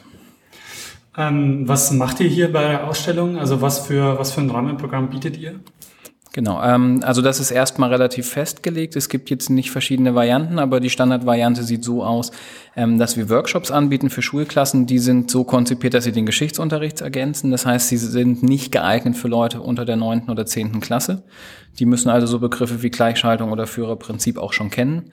Und dann ist es so, dass wir ähm, die Ausstellung einsetzen als Gegenstand, ähm, die gemeinsam anschauen und dann an bestimmten Aspekten, nämlich an den biografischen Arbeiten ansetzen und uns nochmal gezielt mit den Schülerinnen und Schülern die Biografien angucken. Allerdings auch allgemeine Fragen stellen, zum Beispiel zum Verhältnis von Fußball und Politik oder eben auch zur Erinnerungskultur. Und dazu setzen wir dann noch die Denkmäler vorm Stadion ein. Das Ganze wird dann in Gruppenarbeit erarbeitet. Die Schülerinnen und Schüler stellen sich das selber gegenseitig vor. Ähm, das wird dann diskutiert und am Ende gibt es immer noch eine Stadionführung, die themenzentriert eben auf das Thema Politik, äh, Antifaschismus und deren Botschaften quasi im Stadion abgerichtet ist. Und gleichzeitig aber natürlich auch so ein kleiner Event nochmal als Dankeschön für die Mitarbeit mit den Schülerinnen und Schülern. Was habt ihr bislang für, ähm, für Rückmeldungen oder wie haben die bisherigen Führungen so funktioniert? Also was äh, mhm. gab es da für eine Dynamik? Also wir haben es noch nicht fertig evaluiert, aber bisher ist es so, dass ähm, also ähm, die Rückmeldungen aus den Schulklassen an sich durchgehend positiv sind. Es gibt einzelne Schülerinnen und Schüler, die sind wohl hier auch nochmal aufgetaucht, um weiter sich das anzugucken. Die Schulklassen arbeiten größtenteils weiter dran. Das hatten wir gar nicht so konzipiert, aber es gab noch Nachfragen von Lehrerinnen und Lehrern, die gefragt haben, ja, habt ihr noch Material, Bücher, wie wir jetzt weiter am FC St. Pauli und Drittes Reich eben arbeiten können? Und ansonsten, also wir hatten ja auch ähm, andere Jugendgruppen da und ähm, quasi auch die eigenen Jugendmannschaften unseres Vereins. Und da ist es eben auch nochmal klar geworden, das System funktioniert auch außerhalb ähm, des Schulunterrichts, wofür es ja immer als Ergänzung gedacht ist. Und an sich gibt es sehr positive Rückmeldungen aus der Presse auch. Also das wurde hier häufiger von Kamerateams oder auch Journalistinnen begleitet. Und die haben auch immer ein sehr gutes Bild davon abgeliefert. Und das Programm ist dahingehend ein Erfolg, dass wir eigentlich ähm, nicht alle bedienen konnten. Also das ist natürlich kein Erfolg für uns, aber spricht für die Qualität des Programms. Also wir sind so schnell ausgebucht gewesen. Und ähm, als es sich rumgesprochen hat, haben wir nochmal so eine Masse an Anfragen bekommen, dass wir die einfach gar nicht mehr abarbeiten können. Was ist denn der Plan? Also was habt ihr vor? Das Museum ist ja neu und ähm, soll ja auch zu einer Dauerausstellung mhm. führen. Ähm, was ist denn, äh, was habt ihr da noch vor? Also es ist generell so, dass wir dieses Modul hier, St. Pauli in der NS-Zeit oder in Anführungsstrichen im Dritten Reich, ähm, als ein Part dessen, was wir später machen wollen, beibehalten wollen. Und ähm, dann ist eben der Plan, das Millantor hier als, auch als Lernort zu nutzen ähm, und eben rund um das Museum auch weiterhin Räume wie die, in denen wir uns befinden, also so ein Seminarraum, wie er hier ist, aufzubauen und dort zu ganz verschiedenen Themen zu arbeiten. Also ähm, man kann sagen, von eben dem Thema nochmal Fußball und Politik allgemein, auch aktuelle Bezüge herzustellen, aber auch solche Themen, die den FC St. Pauli eben auch und seine Fans immer beschäftigen, Frauen im Fußball, Gender-Themen eben aufzugreifen, aber auch eben den Bezug zum Stadtteil herzustellen, Gentrifizierung und Fußball, die Rolle des Vereins in der Aufwertung des Stadtteils, aber eben auch ähm, ganz banale Dinge, die auch wieder auf den Schulunterricht abzielen, zum Beispiel Vermarktungsstrategien oder ähnliches für den Wirtschaft- und Rechtsunterricht. Wieso oder was würdest du sagen, ist so die Stärke der, der Workshops, die ihr macht? Also warum ist es sozusagen wichtig, äh, die Schülerinnen und Schüler einzubinden, um sich mit mhm. diesen Themen auseinanderzusetzen? Also generell die überhaupt erstmal die Stärke unserer Ausstellung an sich und dem Lernort Stadion ist, dass es eben diese Flucht aus der Anstalt, ähm, wie also der Erziehungswissenschaftler Peter Faulstich hat das immer ganz nett zusammengefasst, der sich auch mit Lernorten beschäftigt hat, ähm, der das immer gesagt hat, also das Setting ist eben dann nicht mehr so verunterrichtet oder so ähm, quasi durchdrungen von den hierarchischen Strukturen, die die Schule ja doch auch immer mit sich bringt, sondern es ist wesentlich freier und natürlich können wir das sehr gut äh, kombinieren mit der Faszination, die auch von so einem Verein wie unserem ausgeht. Das heißt, es ist meistens so, dass hier niemand unfreiwillig oder unter Zwang ist, sondern man merkt richtig die Begeisterung, mit der die Schülerinnen und Schüler hier auch hinkommen, weil sie den Verein kennen, weil sie das interessiert und selbst die anderen, die jetzt Fans von anderen Vereinen sind, trotzdem eben von dem Stadionbesuch fasziniert sind. Und so können wir eben diesen Bezug herstellen. Also vor allen Dingen die Leute, die sich für Fußball interessieren, können diese Biografien hier sehr gut greifen. Und das ist auch eine Stärke, die uns ähm, oder vor allen Dingen auch Christoph gelungen ist, ähm, diese Biografien so stark in den Mittelpunkt zu stellen, dass man die Geschichte wirklich an der Lebenswelt dieser Leute von damals nachvollziehen kann. Und das ja auch in der Stringenz in der Ausstellung zu sehen ist. Also diese Lebenswege eben verknüpft mit der allgemeinen und der Hamburger Situation runtergebrochen auf die Biografien. Und da gab es dann schon auch einige Aha-Effekte zu sehen. Also das beobachten wir häufig. Was, ähm, was bekommt denn von den Schülerinnen und Schülern so als Feedback? Also was, was merkt ihr, was, was diskutieren die und was mhm. interessiert die besonders? Genau, also was man eben merkt, dass ähm, die auf Themen kommen, die wir gar nicht so intendiert hatten. Also was ganz häufig thematisiert, warum gibt's hier keine Frauen? Und dann auch noch ein anderes Thema, warum sind hier bestimmte Begrifflichkeiten in Anführungsstrichen gesetzt? Also zu dem Frauenthema eben ganz deutlich müssen wir mal darauf aufmerksam machen. Gut, es liegt auch an der Datenlage. Also es gibt wenig Material zu Frauen in der NS-Zeit im FC St. Pauli, auch wenig Bildmaterial. Und die haben eben aber aufgrund der gesellschaftlichen Verhältnisse nicht die Rolle gespielt. Und dem ist ja leider manchmal eben heute noch so, vor allen Dingen in Sportvereinen. Und das andere eben die Begrifflichkeiten, ähm, also dass dort eben auch nochmal sich kritisch mit bestimmten Nazi- ähm, oder nationalsozialistischen Parolen auseinandergesetzt wird. Also vor allen Dingen jetzt mal exemplarisch die Begrifflichkeit Machtergreifung oder Machtübergabe, das nochmal mit den Schülerinnen und Schülern zu diskutieren. Und dann kommt man eben auch dahin, dass man eben sagt, okay, die wurden ja auch gewählt, die Nationalsozialisten. Zum anderen haben sie aber auch die Macht an sich gerissen und diese Dialektik dann auch zu verfolgen. Das ist, glaube ich, eine große, ein großer Stellenwert, der von den Schülerinnen und Schülern erkannt wird. Und dann natürlich am Ende meiner Stadionführung auch ähm, die Effekte, die wir natürlich auch irgendwie provozieren wollten, zu sagen, ja, wir haben jetzt hier klare Botschaften gegen rechts, die beim FC St. Pauli natürlich ganz normal sind, aber aus der Geschichte abgeleitet erkennen die dann auch eben nochmal, wie besonders es auch ist, dass es das gibt. Jetzt merkt man an der ganzen Geschichte auch, dass St. Pauli auch ein besonderer Verein ist. Also ich denke, äh, kann, man, kann man vielleicht sogar sagen, dass sowas, wie es ihr macht, mit anderen Vereinen wahrscheinlich so gar nicht möglich wäre? Das würde ich nicht sagen. Also es steht ja jedem Verein frei, seine NS-Geschichte aufzuarbeiten und wir würden uns natürlich auch freuen, wenn andere Vereine das mehr tun würden. Ähm, was wir festgestellt haben, ist in der Vernetzung auch mit anderen Vereinen, ähm, die solche Dinge tun, dass es doch auch irgendwie überraschend ist. Also ich will da den HSV jetzt nur mal erwähnen, der ja doch seine Geschichtsaufarbeitung in der ähm, in den Workshops, die er da anbietet, ebenso, finde ich, vorbildlich macht und uns auch als Orientierung gedient hat, ähm, als wir dieses Programm hier erstellt haben. Das sollte man nicht verschweigen. Ähm, trotzdem bleibt es natürlich der Stadtrivale. Das sollte man auch nicht verschweigen.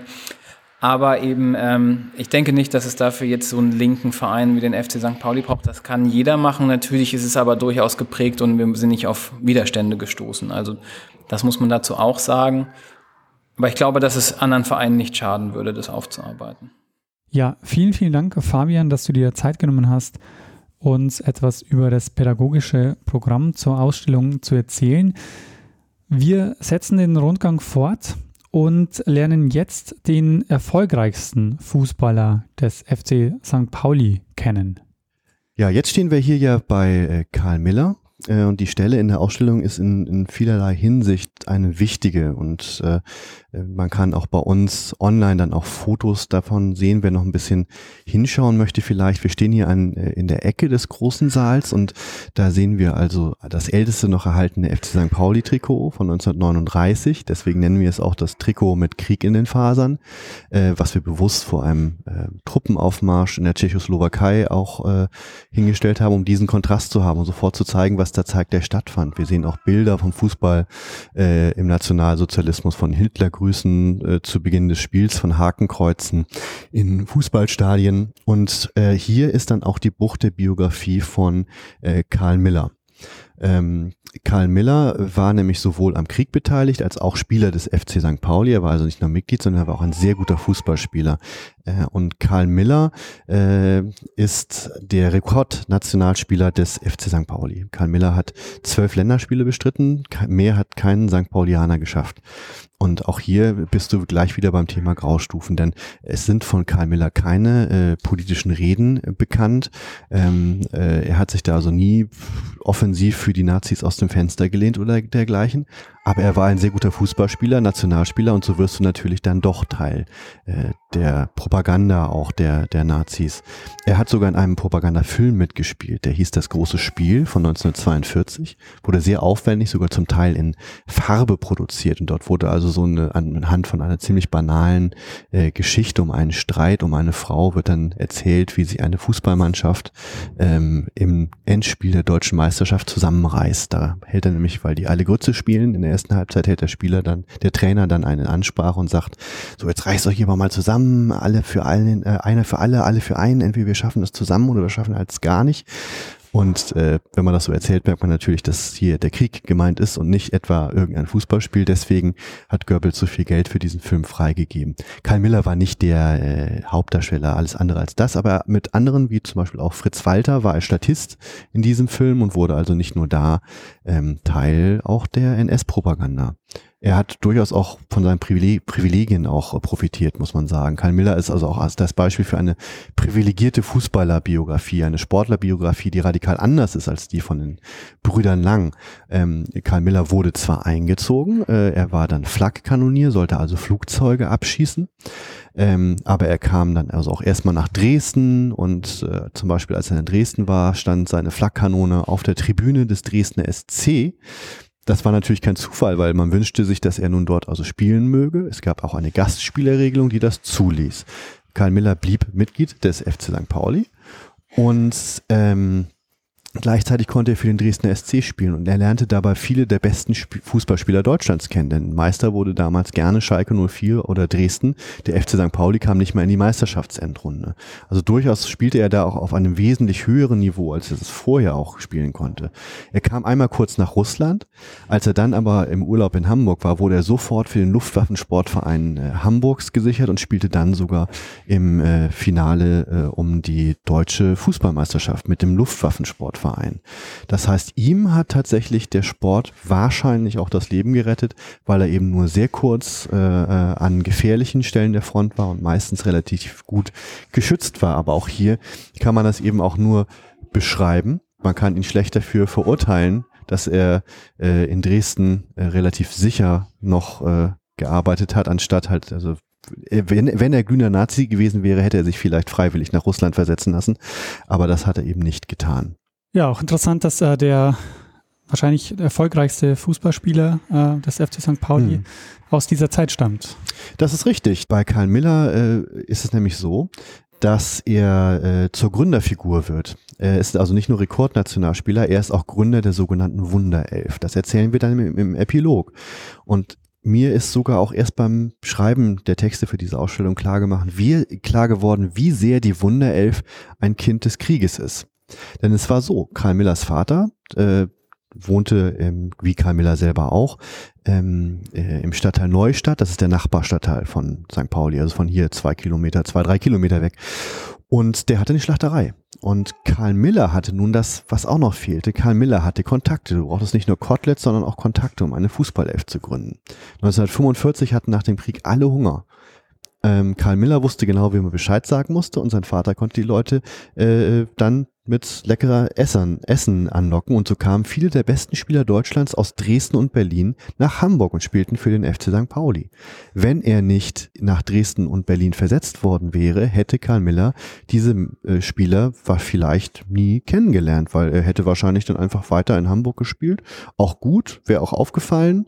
Äh, vielleicht hätte der HSV versucht, ihn abzuwerben, man weiß es nicht, äh, weil er ja eindeutig über die Mannschaft insgesamt auch hinausragte.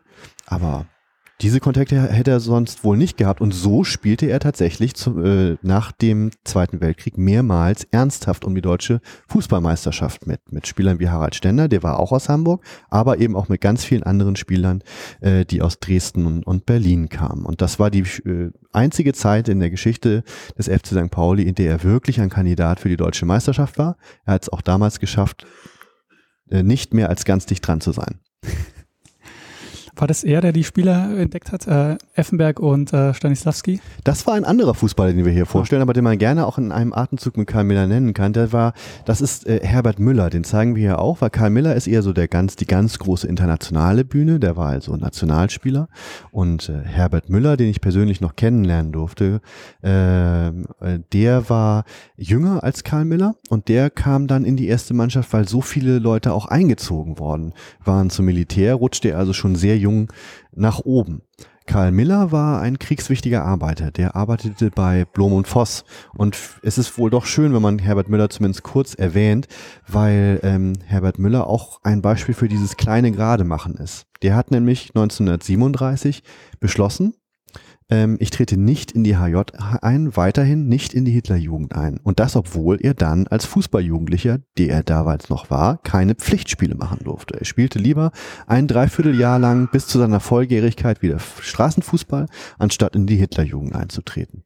Und gleichzeitig hat er aber angefangen, bei Blum und Voss zu arbeiten. Er wurde dort kriegswichtiger Arbeiter, hat ihm das Leben gerettet, er wurde nicht eingezogen, erst sehr spät 1944. Aber er war technischer Zeichner und als solcher hat er unter anderem auch U-Boot-Teile gezeichnet und äh, viele Menschen, also sogar 30.000 Menschen ungefähr im Zweiten Weltkrieg sind durch deutsche U-Boote getötet worden. Also was Herbert Müller das Leben gerettet hat, hat dazu beigetragen, anderen Leuten das Leben äh, zu nehmen. Und das also ist wieder eine dieser vielen, vielen äh, Graustufen, die man in dieser Geschichte oder in diesen Geschichten, die wir hier erzählen, dann auch immer wieder sieht. Wir äh, gehen hier jetzt auch so um die Ecke. Wir sehen jetzt die andere Seite dieser lebensfähige Insel in der Mitte des Raumes. Wir kommen auch vorbei, erfahren noch einiges über den Stadtteil im Nationalsozialismus, der dem Erdboden gleich gemacht werden und neu aufgebaut werden sollte als Teil der Führerstadt Hamburg mit riesen Hochhäusern und so. Wir erfahren ein bisschen über die Swing-Jugendlichen, die es auch beim FC St. Pauli gegeben äh, hat, äh, auch sehr stark im, im Stadtteil, sehr mutige Leute, sicher auch eine eigene Sendung wert, falls es die nicht sogar schon mal bei euch gab über die Swing-Jugend die also andere Musik hörten, sich anders kleideten und dafür wirklich ihr Leben äh, auch aufs Spiel setzten, die also sichtbar dissident waren in einer Zeit, wo das also das Leben kosten konnte.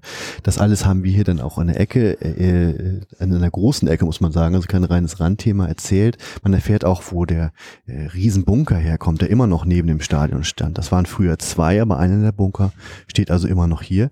Das war im Übrigen der Arbeitsplatz von Karl Miller. Das habe ich, glaube ich, eben nicht erzählt. Karl Miller musste nicht nach Russland, sondern der konnte dann auf dem Bunker direkt neben dem Millantor Sportplatz konnte er als Flakkanonier arbeiten. Als der Krieg vorbei war, war sein Nachhauseweg drei Kilometer lang. Das alles haben wir hier also auch nochmal erzählt, auch über den Stadtteil ähm, im Dritten Reich etwas erfahren. Und nun hatten wir hier also unter anderem als Gegenstück zu Karl Miller, das den etwas kleineren Fußballer Herbert Müller, der aber auch sehr gut war. Der hat also immerhin gegen Erwin Seeler gespielt, den, den Vater von Uwe Seeler und hat U-Boote gezeichnet, aber eben als in seiner Arbeit.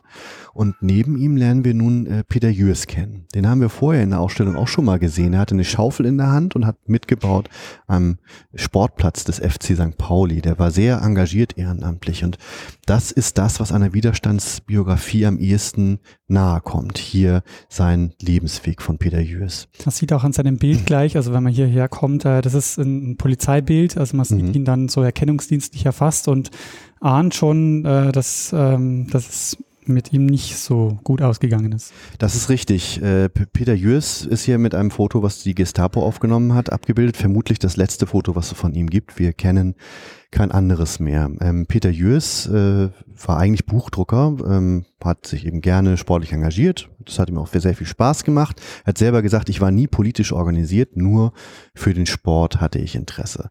Und äh, das hat er also leidenschaftlich beim FC St. Pauli dann noch ausgelebt, auch als Mannschaftsbetreuer. Er hat also offensichtlich auch mitgeholfen, wenn mal Not am Mann war äh, beim Bauen und so weiter. Ähm, er hatte allerdings äh, immer wenig Geld, was auch mit einer Kriegsverletzung zusammenhing aus dem Ersten Weltkrieg. Da wurde er so verletzt, dass er auch nicht mehr als Buchdrucker arbeiten konnte und äh, hat danach wohl immer wieder auch mit knapper Kasse zu kämpfen gehabt. Ähm, er war dann kaufmännischer Angestellte, sogar relativ lang und verlor diesen Job dann 1937. Und dann passierte der für diesen Lebensweg in dieser Ausstellung entscheidende Wendepunkt. Er äh, bekam neue Arbeit bei der Wehrmacht als Zivilangestellter. Und er erkannte dort, also er war kein Entscheider, ne, aber er erkannte, ich kann nichts entscheiden, aber die Dokumente, die ich hier zu verwalten habe, die sind entscheidend. Peter Jürs hatte nämlich mit Wehrdokumenten zu tun und diese hat er dann angefangen zu manipulieren, weil er erkannte, wenn du hier einen Eintrag äh, machst, der sagt Zurückstellung, dann kannst du Leute in Hamburg behalten und ihnen das Leben retten. Wir stellen hier die Frage, was ist wichtiger, das Motiv oder die Tat?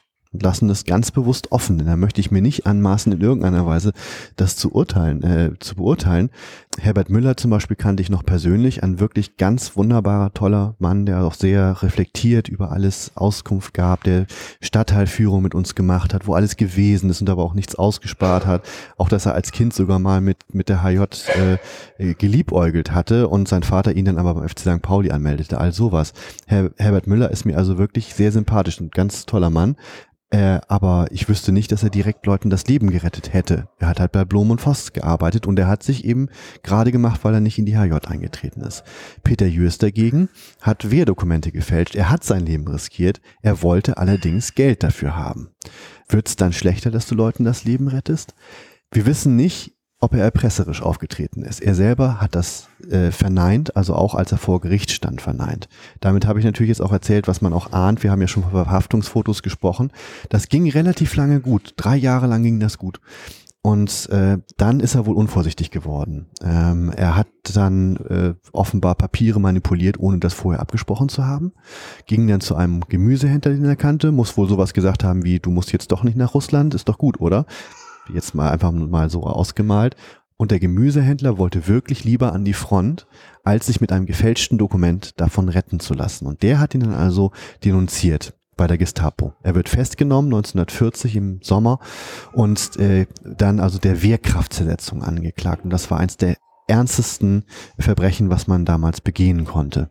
Er wurde, wurde zum Tode verurteilt, das wurde dann etwas abgemildert aber er kam dann schon letzten Endes ins Konzentrationslager Neuengamme. Auch dort starb er nicht, sogar äh, hat ihm seine sportliche Vergangenheit geholfen. Also er hat dort einen HSVer getroffen, äh, der hieß Tull Hader, war ein Star beim HSV und KZ-Aufseher. Und äh, das hat ihm dann geholfen, wahrscheinlich das KZ zu übernehmen, äh, zu überleben, denn äh, Tulhada nahm ihn dann ein bisschen unter seine Fittiche äh, und ähm, das hat ihm aber dann nicht geholfen, als das KZ Neuengamme aufgelöst werden sollte. Die Stadt Hamburg verhielt sich hier sehr strategisch, so wie sie das auch mit ihren Zwangsarbeitern im Übrigen auch machte. Das KZ Neuengamme war ja von Anfang an dafür angelegt gewesen, auch, dass es auch Arbeitskräfte liefern sollte für Hamburg. Also auch bei Blom und Voss arbeiteten beispielsweise KZ-Häftlinge, überall in der Stadt war das so. Und als dann klar wurde, der Krieg ist nicht mehr zu gewinnen, entschied sich die Hamburger Führung, Karl Kaufmann, mit ihm auch äh, zum Beispiel Otto Wolf, ähm, die Zwangsarbeiter müssen verschwinden. Und das KZ Neuengamme wurde aufgelöst. Die Häftlinge wurden auf Todesmärsche in sogenannte Auffanglager, eigentlich Sterbelager geschickt. Das KZ selber sollte so erscheinen, als wäre das mehr oder weniger nur so ein Internierungscamp, aber harmlos gewesen. Die ähm, äh, Öfen, das Krematorium wurde als Hygienezone quasi neu mit falschen Schildern beschildert. Das ist wirklich, äh, das, man, es geht einem wirklich kalt den Rücken runter, wenn man sieht, wie, wie gezielt da manipuliert wurde. Was hat das mit Peter Jörs zu tun? Ähm, er wurde nicht auf einen dieser Märsche geschickt. Vielleicht haben ihm seine Beziehung geholfen, das wissen wir nicht. Aber irgendwann waren auch die Auffanglager voll und dann wurden, wurde dazu übergegangen, Schiffe zu benutzen. Zwei sehr große Schiffe wurden also beschlagnahmt. Eins davon war die Cap Arcona und auf das Schiff kam auch Peter Jürs. Ähm, und das war aber nicht als äh, Gefängnisschiff irgendwie erkennbar. Das heißt, am 3. Mai 1945, da ging der Krieg auch in Hamburg gerade zu Ende, gab es nochmal einen großen Luftangriff von britischen Bombern und die dachten, das wären Truppentransporter. Und die haben deswegen also das, die ganze Kap Arcona und ihr Schwesterschiff ähm, versenkt und äh, Peter Jürs starb zusammen mit 4600 anderen Menschen an Bord dieses Schiffes. Also er bezahlte letzten Endes mit dem Leben dafür, dass er Menschen das Leben rettete er ist auch der einzige in den Lebenswegen, die wir hier äh, vorstellten, der tatsächlich äh, in dieser Zeit dann ums Leben kam. Es gab auch natürlich viele Sportler des FC St. Pauli, die starben, im Krieg beispielsweise. Der Stammtorwart Theo Quest beispielsweise. Wir wissen aber über ihn nicht so viel. Vielleicht darf man an dieser Stelle auch noch einmal einschieben, warum gerade diese Menschen. Das hat auch viel damit zu tun, dass wir zum einen sehr verschiedene Rollen zeigen wollten. Das ist uns ja auch gelungen, ähm, äh, um verschiedene Facetten auch der Zeit zu zeigen. Zum anderen mussten wir Quellenmaterial haben. Und es ist wirklich ein äh, großes, äh, ja, eine große Lücke der Ausstellung, die man nicht leugnen kann. Es fehlen beispielsweise weibliche Lebenswege.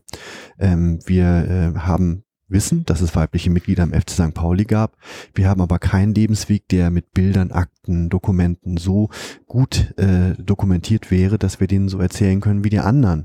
Ähm, und einfach ein Foto aufzuhängen und zu sagen, es gab dann also auch weibliche St. Paulianerinnen, hätte dann thematisch leider äh, nicht viel erzählt. Deswegen fehlen beispielsweise, die Frauen oder äh, ebenso wenig oder noch viel weniger wissen wir über homosexuelle Mitglieder des FC St. Pauli zu dieser Zeit. Ähm, das ist in anderen Vereinen anders, aber man weiß sowas immer nur über Menschen, die sehr exponiert waren. Äh, über die Sexualität von Wilhelm Koch beispielsweise wissen wir halt nichts, aber genauso wenig wie, die, wie über die anderen. Äh, und so können wir also über die Diskriminierung auch von Homosexuellen äh, wenig erzählen und so fehlt dann auch einiges, einfach weil wir das Quellenmaterial nicht haben. Wir würden uns natürlich sehr freuen, wenn da noch mehr auftaucht. Ähm, äh, und rufen auch immer Leute dazu auf, guckt, dass sie uns alte Dokumente gibt. Wir sind darauf angewiesen. Es gab sehr lange kein Archiv des FC St. Pauli, das erste organisierte Vereinsarchiv. Das gründen wir jetzt hier mit 1910 e.V. Unsere Archivgruppe ist da sehr aktiv es ist leider so, dass die, die Zeitzeugen selber, die uns was erzählen können, wie beispielsweise Herbert Müller, nun leider langsam nicht mehr da sind. Ähm, aber Dokumente sind noch nicht so lange verschwunden. Vielleicht gibt es dann doch noch den einen oder anderen Opa oder vielleicht eben auch gerade die Oma, von der noch etwas da ist. Da würden wir uns als Museum eben sehr freuen. Natürlich nicht nur in Bezug auf die Jahre 33 bis 45, aber da fehlt viel. Auch Vereinszeitschriften, ganze Jahrgänge fehlen. Das würde uns sehr helfen und hätte Gregor Backes nicht ab 2000 2010, äh, nee, schon ab 2009 ähm, dazu geforscht, wüssten wir auch noch sehr viel weniger, muss man sagen. Also äh, Gregor ist der Historiker, der ein Buch darüber geschrieben hat, über den FC St. Pauli im Nationalsozialismus, das auch eine extrem wichtige Grundlage für mich war. Ich habe ja zusammengefasst, ich habe äh, Konzepte gemacht, ich habe äh, überlegt, wie erzählst du das? Ich habe aber jetzt äh, kaum selbst forschen können für diese Ausstellung. Das wäre zeitlich nicht möglich gewesen. Ähm, für das Jubiläumsbuch hat Michael Pahl die Zeit 33 bis 45 erforscht. Und Gregor war der, der halt wirklich die unterschiedlichsten Quellen zusammengezogen hat, weil es eben keinen zentralen Punkt gab und der dann also zum Beispiel die letzte Erwähnung gefunden hat, äh, der Brüder Lang, die wir, äh, die wir hatten 1935 und der deswegen auch so viel, man, also dann sagen konnte, ja, die sind ab 1935 aus dem Verein vermutlich versch verschwunden. Also was kannst du denn irgendwann sagen, wenn du so viele Dokumente gesichtet hast, in denen sie nicht mehr sind, dass du umgekehrt sagen kannst, gut, vermutlich sind sie in diesem Jahr verschwunden, weil letzte Erwähnung 35, danach nie wieder. Also haben sie vermutlich den Verein 35 verlassen.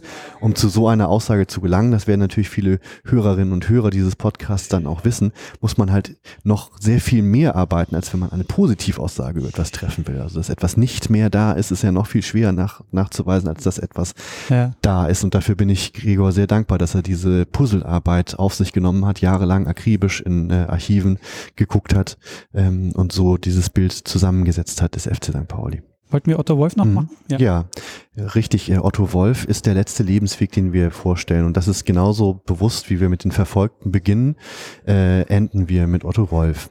Denn ähm, unsere Lebenswege, das ist ja quasi eine Geschichte ohne Helden. Wir hatten ja schon gesagt, eine Widerstandsbiografie als solche ist nicht nachweisbar, aber äh, einen Schurken gibt es gewissermaßen schon. Und auch wenn das unhistorisch ist, äh, erlaube ich mir mal, das ein bisschen so zuzuspitzen. Denn ähm, äh, der Hamburger Kultursenator Biermann Rath Rathjen sagte über Otto Wolf 1951, einer der schlimmsten und brutalsten Schergen des absoluten Antisemitismus in der Wirtschaft. Das ist der Wahlhelfer von Wilhelm Koch 1931. Das ist der Mann, der 1931 aufstand und sagte, dieser Mann soll Präsident werden und nicht Hans Friedrichsen. Das ist der Mann, der 1930 als Stürmer aufstieg mit der ersten Mannschaft des FC St. Pauli in die erste Liga. Und das ist der Mann, der auch 1939 wieder beim FC St. Pauli in der ersten Mannschaft spielte, als da allmählich die erfahrenen Spieler äh, knapp wurden, weil die ja äh, zum großen Teil eingezogen wurden. Und das ist der Mann, der richtig knallhart NS-Karriere Karriere machte und die ganze Zeit ähm, Mitglied des FC St. Pauli blieb. Also Otto Wolf äh, hat Volkswirtschaft studiert, er wurde sogar Doktor der Volkswirtschaft, hat bei der Reichsbahn angefangen und ist dann aber in die Hamburger, äh, ja, in die, quasi in die Stadtverwaltung, das ist jetzt ein bisschen falsch dargestellt, gewechselt, weil die war damals anders organisiert. Ähm, er war äh, auf der Seite der Machthaber und wurde halt äh, Gauwirtschaftsberater. Sein, der eigentliche Gauwirtschaftsberater wurde nach Norwegen versetzt. Er wurde dann kommissarischer Gauwirtschaftsberater, also kurz er war's. Und das war eben nicht einfach irgendein Consultant, wie man das neudeutsch sagen würde, sondern äh, er war die Schlüsselfigur der Hamburger Wirtschaft. Karl Kaufmann war der Reichsstatthalter, das war sozusagen der Hamburger Führer und Otto Wolf war seine recht rechte Hand für Wirtschaftsfragen. Und das war eine ungeheure Machtposition in einer Zeit, wo es ja organisierte Raubzüge noch und nöcher gegeben hat, ganz besonders gegen jüdische Geschäftsleute. Ähm, er war äh, also der, der sehr stark darüber ähm, zu befinden hatte, wie welche Aria Arisierung durchgeführt hat. Und ähm, er hat sich auch selber an jüdischem Eigentum bereichert. Er hat mehrere Häuser erworben äh, für einen Apfel und ein Ei, die er auch nach dem Krieg sogar behalten hat. Ähm, und er war auch jemand, der mithalf, Zwangsarbeit zu organisieren. Es gibt aktenkundig immer wieder Anmerkungen auch von ihm, wo er darauf achtete, dass die ordentlich hart rangenommen werden, die Zwangsarbeiter. Er war jemand, der auch jüdische Geschäftsleute äh, unterschied. Das war damals eine Frage, ähm, zum Beispiel, ob du Volljude oder Halbjude warst, konnte äh, ein bisschen mit darüber entscheiden, was und wie du behandelt wurdest. Ähm, ähm, als es einmal eine solche Diskussion gab, hat Otto Wolf also einen Geschäftsmann allein auf der Grund der Form seiner seiner Ohren als Volljude einstufen lassen. Er hat also sogar aktiv Einfluss darauf genommen, dass es Menschen noch schlechter ging, als es ihnen dann ohnehin schon ging. So kam also wohl auch Herr Biermann-Rathjen zu dieser Einschätzung. Und er gehörte dann eben auch zu den Leuten, die dann irgendwann erkannten, oh, äh, die Briten kommen, wir müssen jetzt mal allmählich die Beweise vernichten er hat immer mehr Machtbefugnisse bekommen. Ne? Also vom stellvertretenden äh, Gauwirtschaftsberater wurde, kam er dann also immer weiter nach oben. Er wurde dann auch SS-Standartenführer und ähm, er war auch in anderen Positionen wichtig. Er war also beispielsweise im äh, Aufsichtsrat und Beirat des Unilever-Konzerns. Er war Vorsitzender der Rüstungskommission X und so weiter. Also eine, äh, es gibt eine Karteikarte, die wir hier abbilden, auch wo also steht, was der alles für Ämter hatte. Das war richtig ein ganz hoher Nazi. Einer, der erstaunlicherweise auf ziemlich wenigen Fotos auftaucht. Das ist immer so ein bisschen phantomhaft, der Otto Wolf. Deswegen hängt von Otto Wolf hier auch ein Foto, was nach 45 entstanden ist. Und so gehen wir auch zum Epilog über, denn dieses Foto stammt aus der offiziellen Vereinszeitung des FC St. Pauli. Und hier ist vielleicht auch der gute Moment, wo ich dann auch das zweite Zitat, was wir hier zu Otto Wolf stehen haben, äh, äh, nennen kann. Ähm, das eine war ja sehr vernichtend von Herrn Biermann-Rathjen von 1951 über diesen brutalen Schergen des Antisemitismus. Das andere Zitat lautet, der FC St. Pauli bekam besonders während des letzten Krieges die hilf- und segensreiche Hand unseres lieben Otto zu spüren. Offizielle Vereinszeitung des FC St. Pauli, 1972. Wer Otto Wolf war, das muss man damals gewusst haben. Ein Mann in einer solchen Position, der mit mir in einem Sportverein ist, das weiß ich einfach, dass der was zu sagen hat.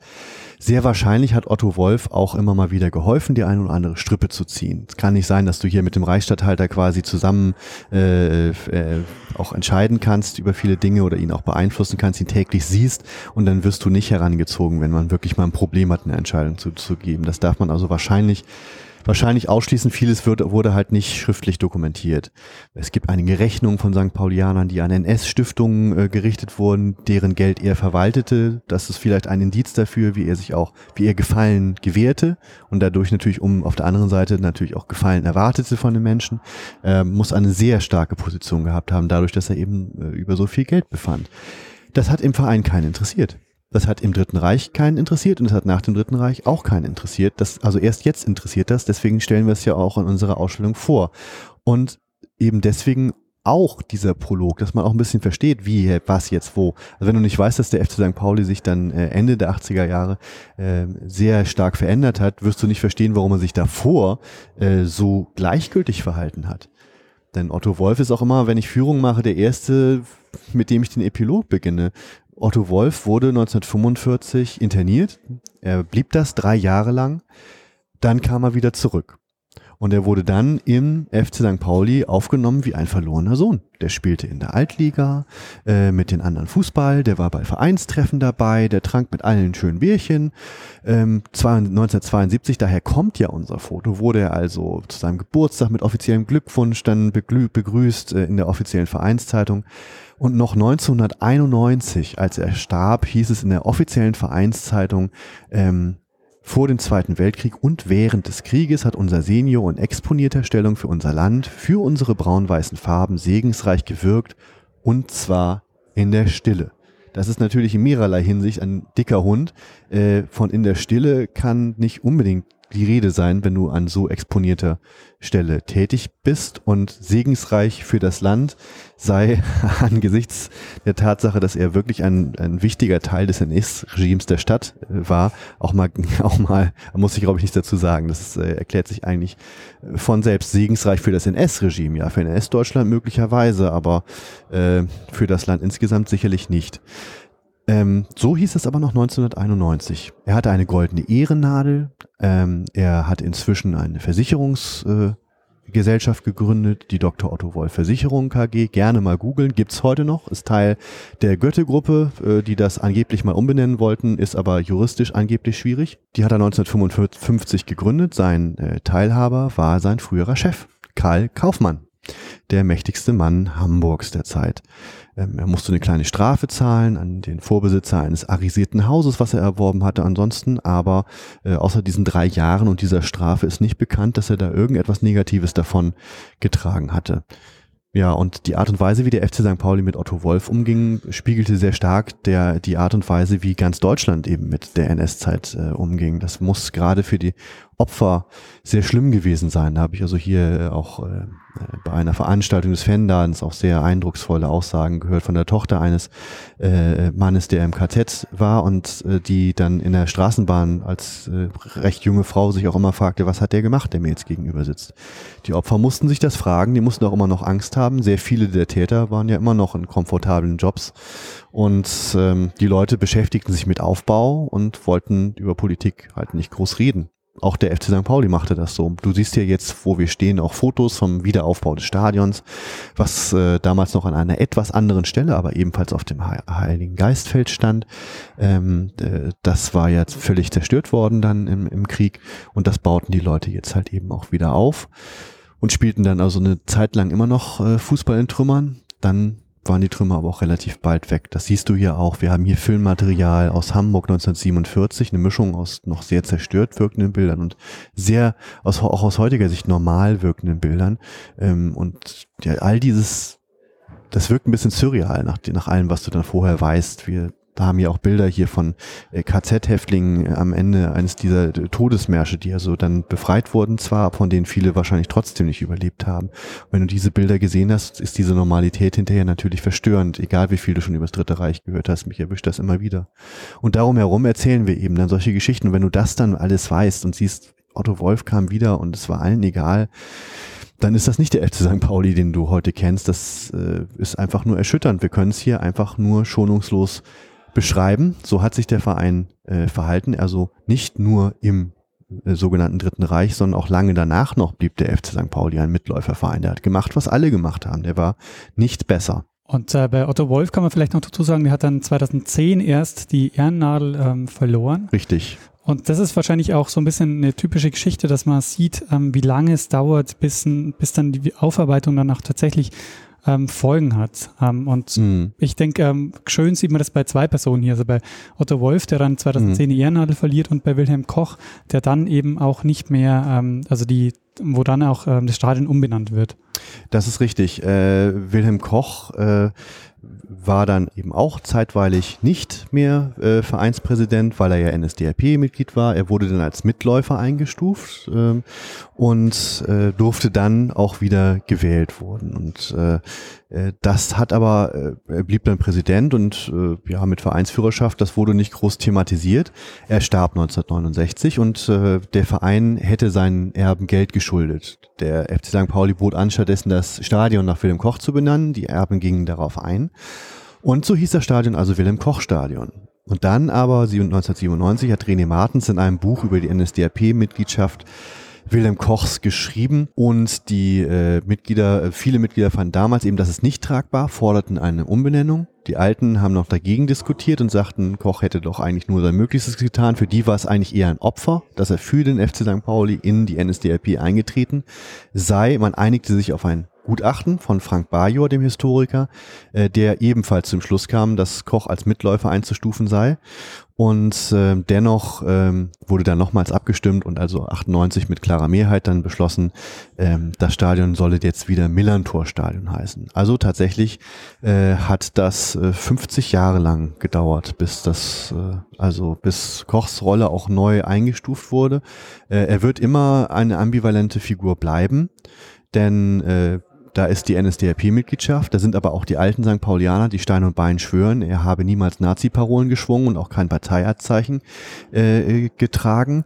Er habe doch nur den Verein durch diese schwierige Zeit gerettet. Da sind auch die Verdienste von Koch äh, nach 1945, der zum Beispiel äh, schaffte, dass das Millantor-Stadion, als es wieder einmal umziehen musste, äh, von einer Ecke des Heiligen Geistfelds auf die andere Ecke zog, da wo es jetzt auch ist. Das Stadion wäre sonst möglicherweise an den Rand des Stadtparks verlegt worden. Die Stadt hatte tatsächlich solche Pläne. Da gibt es sehr interessante Schriftwechsel, die wir zum Teil auch in FC St. Pauli das Buch dann auch äh, wiedergegeben haben. Der hat mit seinen ganzen Drähten, die er weiterhin hatte, also durchaus dem Verein geholfen. Er hat es zwar nicht geschafft, ihn in der ersten Liga zu verankern, das haben die Fußball des FC St. Pauli die gesamten 60er Jahre durch nicht äh, geschafft. Also auch als die Bundesliga 1963 gegründet wurde, gehörte der Verein dann nicht dazu, stieg dann auch nicht auf.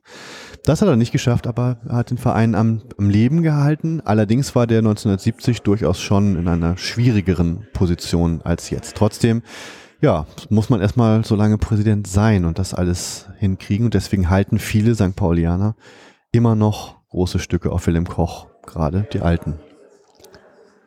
Was ist denn, also wir stehen jetzt so am, am Ende der Ausstellung, es kommt jetzt noch so eine Lounge, äh, die Bibliothek, so ein Raum, in dem man sich nochmal hinsetzen kann und mhm. nochmal ähm, ja, vielleicht die Ausstellung reflektieren kann.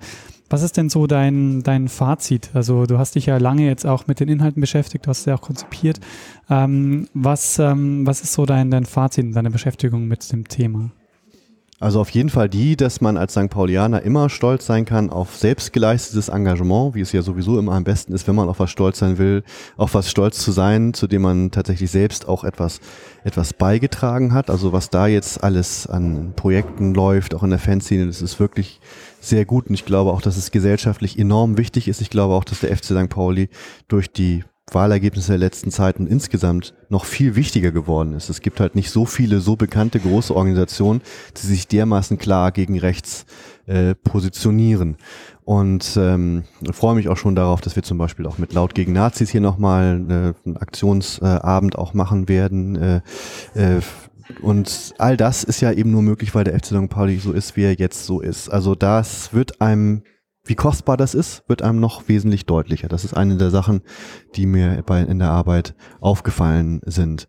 Denn du merkst eben auch immer wieder, es gibt auch wirklich, also Anlass zu Arroganz besteht eben nicht. Äh, der FC St. Pauli ist nichts per se Besseres. Er hat sich als Organisation und die Organisation ist ja immer die Summe der Mitglieder eben äh, über sehr weite Teile äh, der äh, NS-Zeit und dann eben auch der Nachkriegsgeschichte so verhalten, wie alle anderen das auch gemacht haben. Er war äh, überhaupt nichts Rebellisches. Er war ein geschickt mitlaufender Verein und das blieb er eben auch nach dem, äh, dem Krieg. Ne, da die Wunderelf spielte Fußball, das fanden alle ganz toll.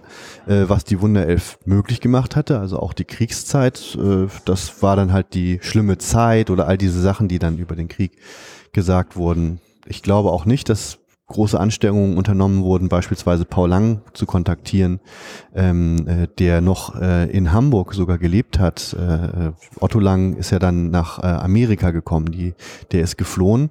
Äh, Paul Lang blieb, weil er auch mit einer sogenannten Arierin verheiratet war.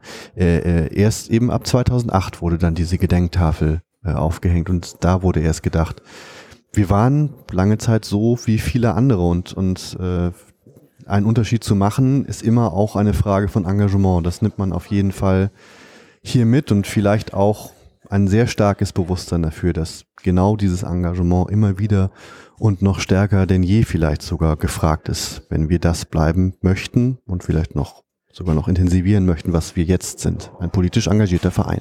Ich denke, das ist wahrscheinlich auch ein Fazit, das man auf jeden Fall mitnehmen sollte, wenn man aus der Ausstellung geht, dass man sieht, das ist nicht selbstverständlich, so wie der Verein momentan ist und wie er auftritt und dass das auch was ist, was man, ähm, worum man sich ständig bemühen muss, dass es auch so bleibt.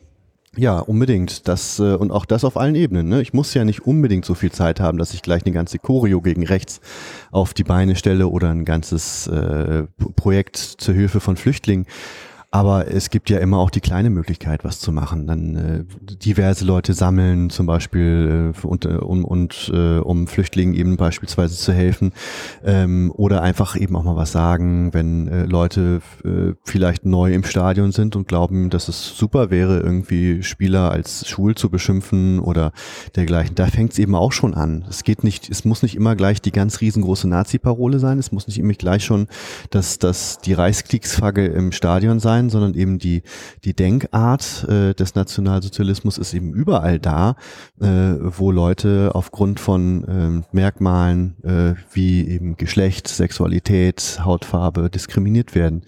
Ähm, dass das äh, nicht Raum greift bei uns, dazu kann man einfach auch schon durch ein schlichtes äh, halt die Klappe schon mal mithelfen. Oder möglicherweise auch dazu, dass Leute, die sowas machen, eben auch aus dem Stadion entfernt werden. Das habe ich schon öfter mal auch Leuten gesagt, dass Petzen in dem Zusammenhang absolut nichts Schlechtes ist, sondern eines etwas absolut Erwünschtes, weil ansonsten schaffen wir das nicht, dass unser Stadion nazifrei bleibt. Was ich schön finde, was man, glaube ich, ähm, ganz gut sehen kann an dieser Ausstellung ist, ähm, wenn man die Frage gestellt bekommt, ja, Fußball ist schön und gut, aber warum und wieso ähm, beschäftigt man sich damit, äh, finde ich, kann man hier einfach sehr schön sehen, dass es einfach politisch ist. Also das ist ein, eines, de, eines der Felder in unserer Gesellschaft, ähm, wo, wo man einfach sich auch ähm, ja, politisch engagieren kann und es nicht nur einfach dieses Ding ist, dass da elf Spieler äh, unten stehen und äh, gegen den Ball kloppen, sondern dass da einfach mhm. deutlich mehr dahinter steckt. Ja, und es ist tatsächlich auch eine große Bühne. Auch wenn das, was Fans äh, an Transparenten zeigen, äh, in den Fernsehberichten oft nur kurz oder nur, wenn es dekorativ ist, gezeigt werden. Also ich jedenfalls sehe jetzt Transparente für, für die rote Flora oder so äh, nicht so oft im Fernsehen, aber man sieht sie doch vor einem ziemlich großen Publikum. Man kann also auch auf Themen aufmerksam machen und es ist eben auch so, äh, dass sich sehr viele unterschiedliche Menschen im Stadion treffen. Ansonsten hat man ja doch sehr stark äh, seine, seine Blasen immer wieder und so ein Stadion ist doch immer noch ein ziemlich großer äh, Bevölkerungsschwerpunkt, den man sieht. Da kann der Fußball eben auch äh, helfen. Ähm, äh, übrigens auch äh, pädagogisch, pädagogischer Natur ähm, ähm, äh, Leute zu aktivieren. Das wollte ich zu unserer Ausstellung noch sagen. Wir haben eben nicht nur die Ausstellung, die man sich so angucken kann, sondern es gibt auch ein pädagogisches Programm. Dazu hattest du ja, glaube ich, auch schon mit Fabian Fritz gesprochen. Das wollte ich auch nochmal sagen, wie wichtig mir das war oder uns als 1910 e.V. auch ist. Du hast halt gesehen, wie die echt junge Leute hier total engagiert an komplizierten Themen arbeiten. Und das auch unbeobachtet. Ich habe selber hier äh, noch, wir haben früh angefangen mit den Workshops, da war die Ausstellung noch gar nicht eröffnet. Und ich habe hier Schilder aufgehängt und, und war so noch am Werkeln mit vielen anderen zusammen und, und da waren schon Schülergruppen. Und da hat kein Lehrer geguckt und die waren trotzdem heftig am Diskutieren, haben sich das also alles sehr genau angeguckt und fanden das irgendwie auch wichtig, das zu machen. Und dazu wäre möglicherweise, hätten sie im, im, im, entweder es waren Musterschüler oder die hätten vielleicht doch in der Klasse dann auch ein bisschen mehr Mist gebaut, als sie es hier gemacht haben. Wenn das so ist, dass wir hier mit dem Millantor ähm, äh, also auch Türen öffnen können, dass Leute offener hier sind, als sie es in, in, der Schule sind, dann möchten wir das natürlich unbedingt weitermachen. Mit vielen anderen Themen eben auch, dass sich Leute auch, auch jetzt hinterfragen. Also wir streifen das ja hier auch immer wieder, Diskriminierungsthematiken zum Beispiel, aber das könnte man ja auch mal in einer eigenen Ausstellung machen. Auch da würden wir dann wieder so arbeiten, dass wir jetzt nicht sagen wollen, hier, wir sind die geilsten, wir sind ja nicht die Marketingabteilung äh, des FC St. Pauli, die im Übrigen auch einen sehr guten Job macht. Aber das ist ja das Schöne, wir sind unabhängig. Wir können also auch kritisch fragen, ja okay, also äh, wie ist es denn mit Homophobie beim FC St. Pauli? Und so ganz weg ist das natürlich eben nie.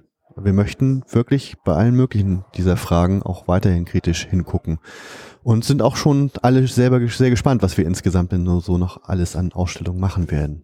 Gibt es noch einen Punkt, wo, den, du, den du gerne noch loswerden wollen würdest? Eine 3D-Ausstellung hattest du noch ähm, per Mail äh, genannt. Ist das vielleicht noch was? Ja, äh, das wäre tatsächlich auch für die Hörer interessant, die sich bei vielen vielleicht gefragt haben, wie sieht das aus? Man kann die Ausstellung äh, in Form eines virtuellen Museums äh, erleben. Das hat das Hamburger Start-up-Unternehmen Rundblick 3D für uns realisiert. Äh, da kannst du also tatsächlich äh, durch das Museum gehen und dir alles angucken, von dem wir hier jetzt gerade äh, auch erzählt haben. Ähm, du kannst das sogar mit so einer Virtual Reality Brille sogar machen. Die brauchst du aber nicht. Ein ganz normaler äh, Computer reicht reicht auch und da kann man sich also schon auch ein sehr umfassendes äh, Bild machen. Und falls irgendjemand jetzt auch vielleicht findet, ich finde das spannend, ich möchte das unterstützen, das FC St. Pauli Museum, dann möchte ich an dieser Stelle wieder noch einhängen, man kann auch bei uns Mitglied werden bei 1910 e.V. Man muss dazu auch nicht Historiker sein oder irgendwie in irgendeiner Weise was Passendes studiert haben. Das ist wirklich so, dass jeder mitmachen kann. Wir haben einen sehr bunte Gruppe aus äh, Aktiven, die aus den unterschiedlichsten Ecken kommen. Und da wirst du also auch schon mal vom Versicherungsfachmann dann zum Vereinsarchivar, der also das Archiv aufbaut. Und äh, ja, wir haben wirklich großartige Leute, die da viel, viel Engagement und Wissen mitbringen. Du kannst aber auch einfach nur sagen, gut, jetzt gerade kann ich mich noch nicht engagieren oder ich will das überhaupt nicht. Ich zahle einfach meine 24 Euro Mitgliedsbeitrag im Jahr oder, oder etwas mehr oder spende was und helfe dann eben auch auf diese Weise dieses Museum aufzubauen. Denn ja, das große, große Geld haben wir natürlich als Museumsorganisation nicht und all das, wo wir hier stehen, wäre ohne ganz, ganz viel ehrenamtliches Engagement eben auch nicht möglich gewesen. Ja, dann würde ich sagen, ähm, vielen, vielen Dank an alle, die sich da engagieren, an das Team äh, des Museums äh, alle, die da auch hinter dir stehen und äh, mitgeholfen haben. Und ähm, ganz großen Dank an dich, dass du dir jetzt so viel Zeit genommen hast, hier durch die Ausstellung mit mir zu gehen. Ja, sehr gerne. Also ich bedanke mich auch. Ist für mich natürlich auch eine Form der äh, Dokumentation. Ich freue mich, dass unsere Ausstellung dann auch im, im Podcast dann weiterleben wird. Und äh, hatte vorhin ja schon mal erzählt, habe mich ein bisschen umgesehen, äh, werde mich auf jeden Fall auch noch sehr viel umhören, was ihr so als Podcast auf die Beine gestellt habt. Das finde ich auch ganz toll. Möchte mich also auch äh, bei äh, dir und euch bedanken und natürlich auch bei allen, die zugehört haben. Das war ja doch auch eine ganze Menge Material. Vielen Dank.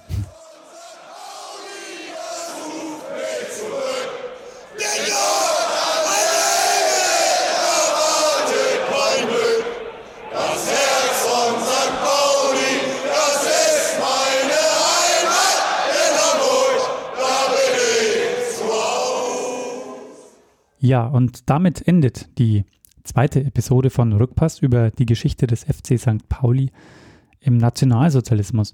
Ich freue mich über Feedback zur Folge auf Twitter, Facebook oder der Website. Wer Rückpass finanziell unterstützen möchte, findet auf der Website die notwendigen Infos. Und wer sich fragt, hm, warum sollte ich Rückpass unterstützen? Ich möchte nächstes Jahr für Rückpass ein paar Reisen unternehmen, um vor Ort Gesprächspartnerinnen und Partner zu treffen Und alles, was für Rückpass gespendet wird, würde ich in Bahntickets investieren. Und naja, wer mehr Rückpass-Episoden hören möchte, hat da vielleicht einen Grund, das Format zu unterstützen. Ich würde mich sehr freuen. Das Museum befindet sich in der Gegengerade des Millantor-Stadions rechts neben dem Fanladen und wer die Episode noch vor dem 18. Dezember 2017 hört, kann die Ausstellung Fußball in Trümmern noch anschauen. Ich kann es nur sehr empfehlen.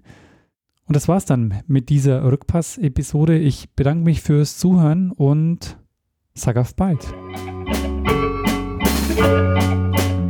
Ich glaube, dass so viel Spannung an einem Abend fast kaum mehr verträglich ist für Nerven und Gemüter.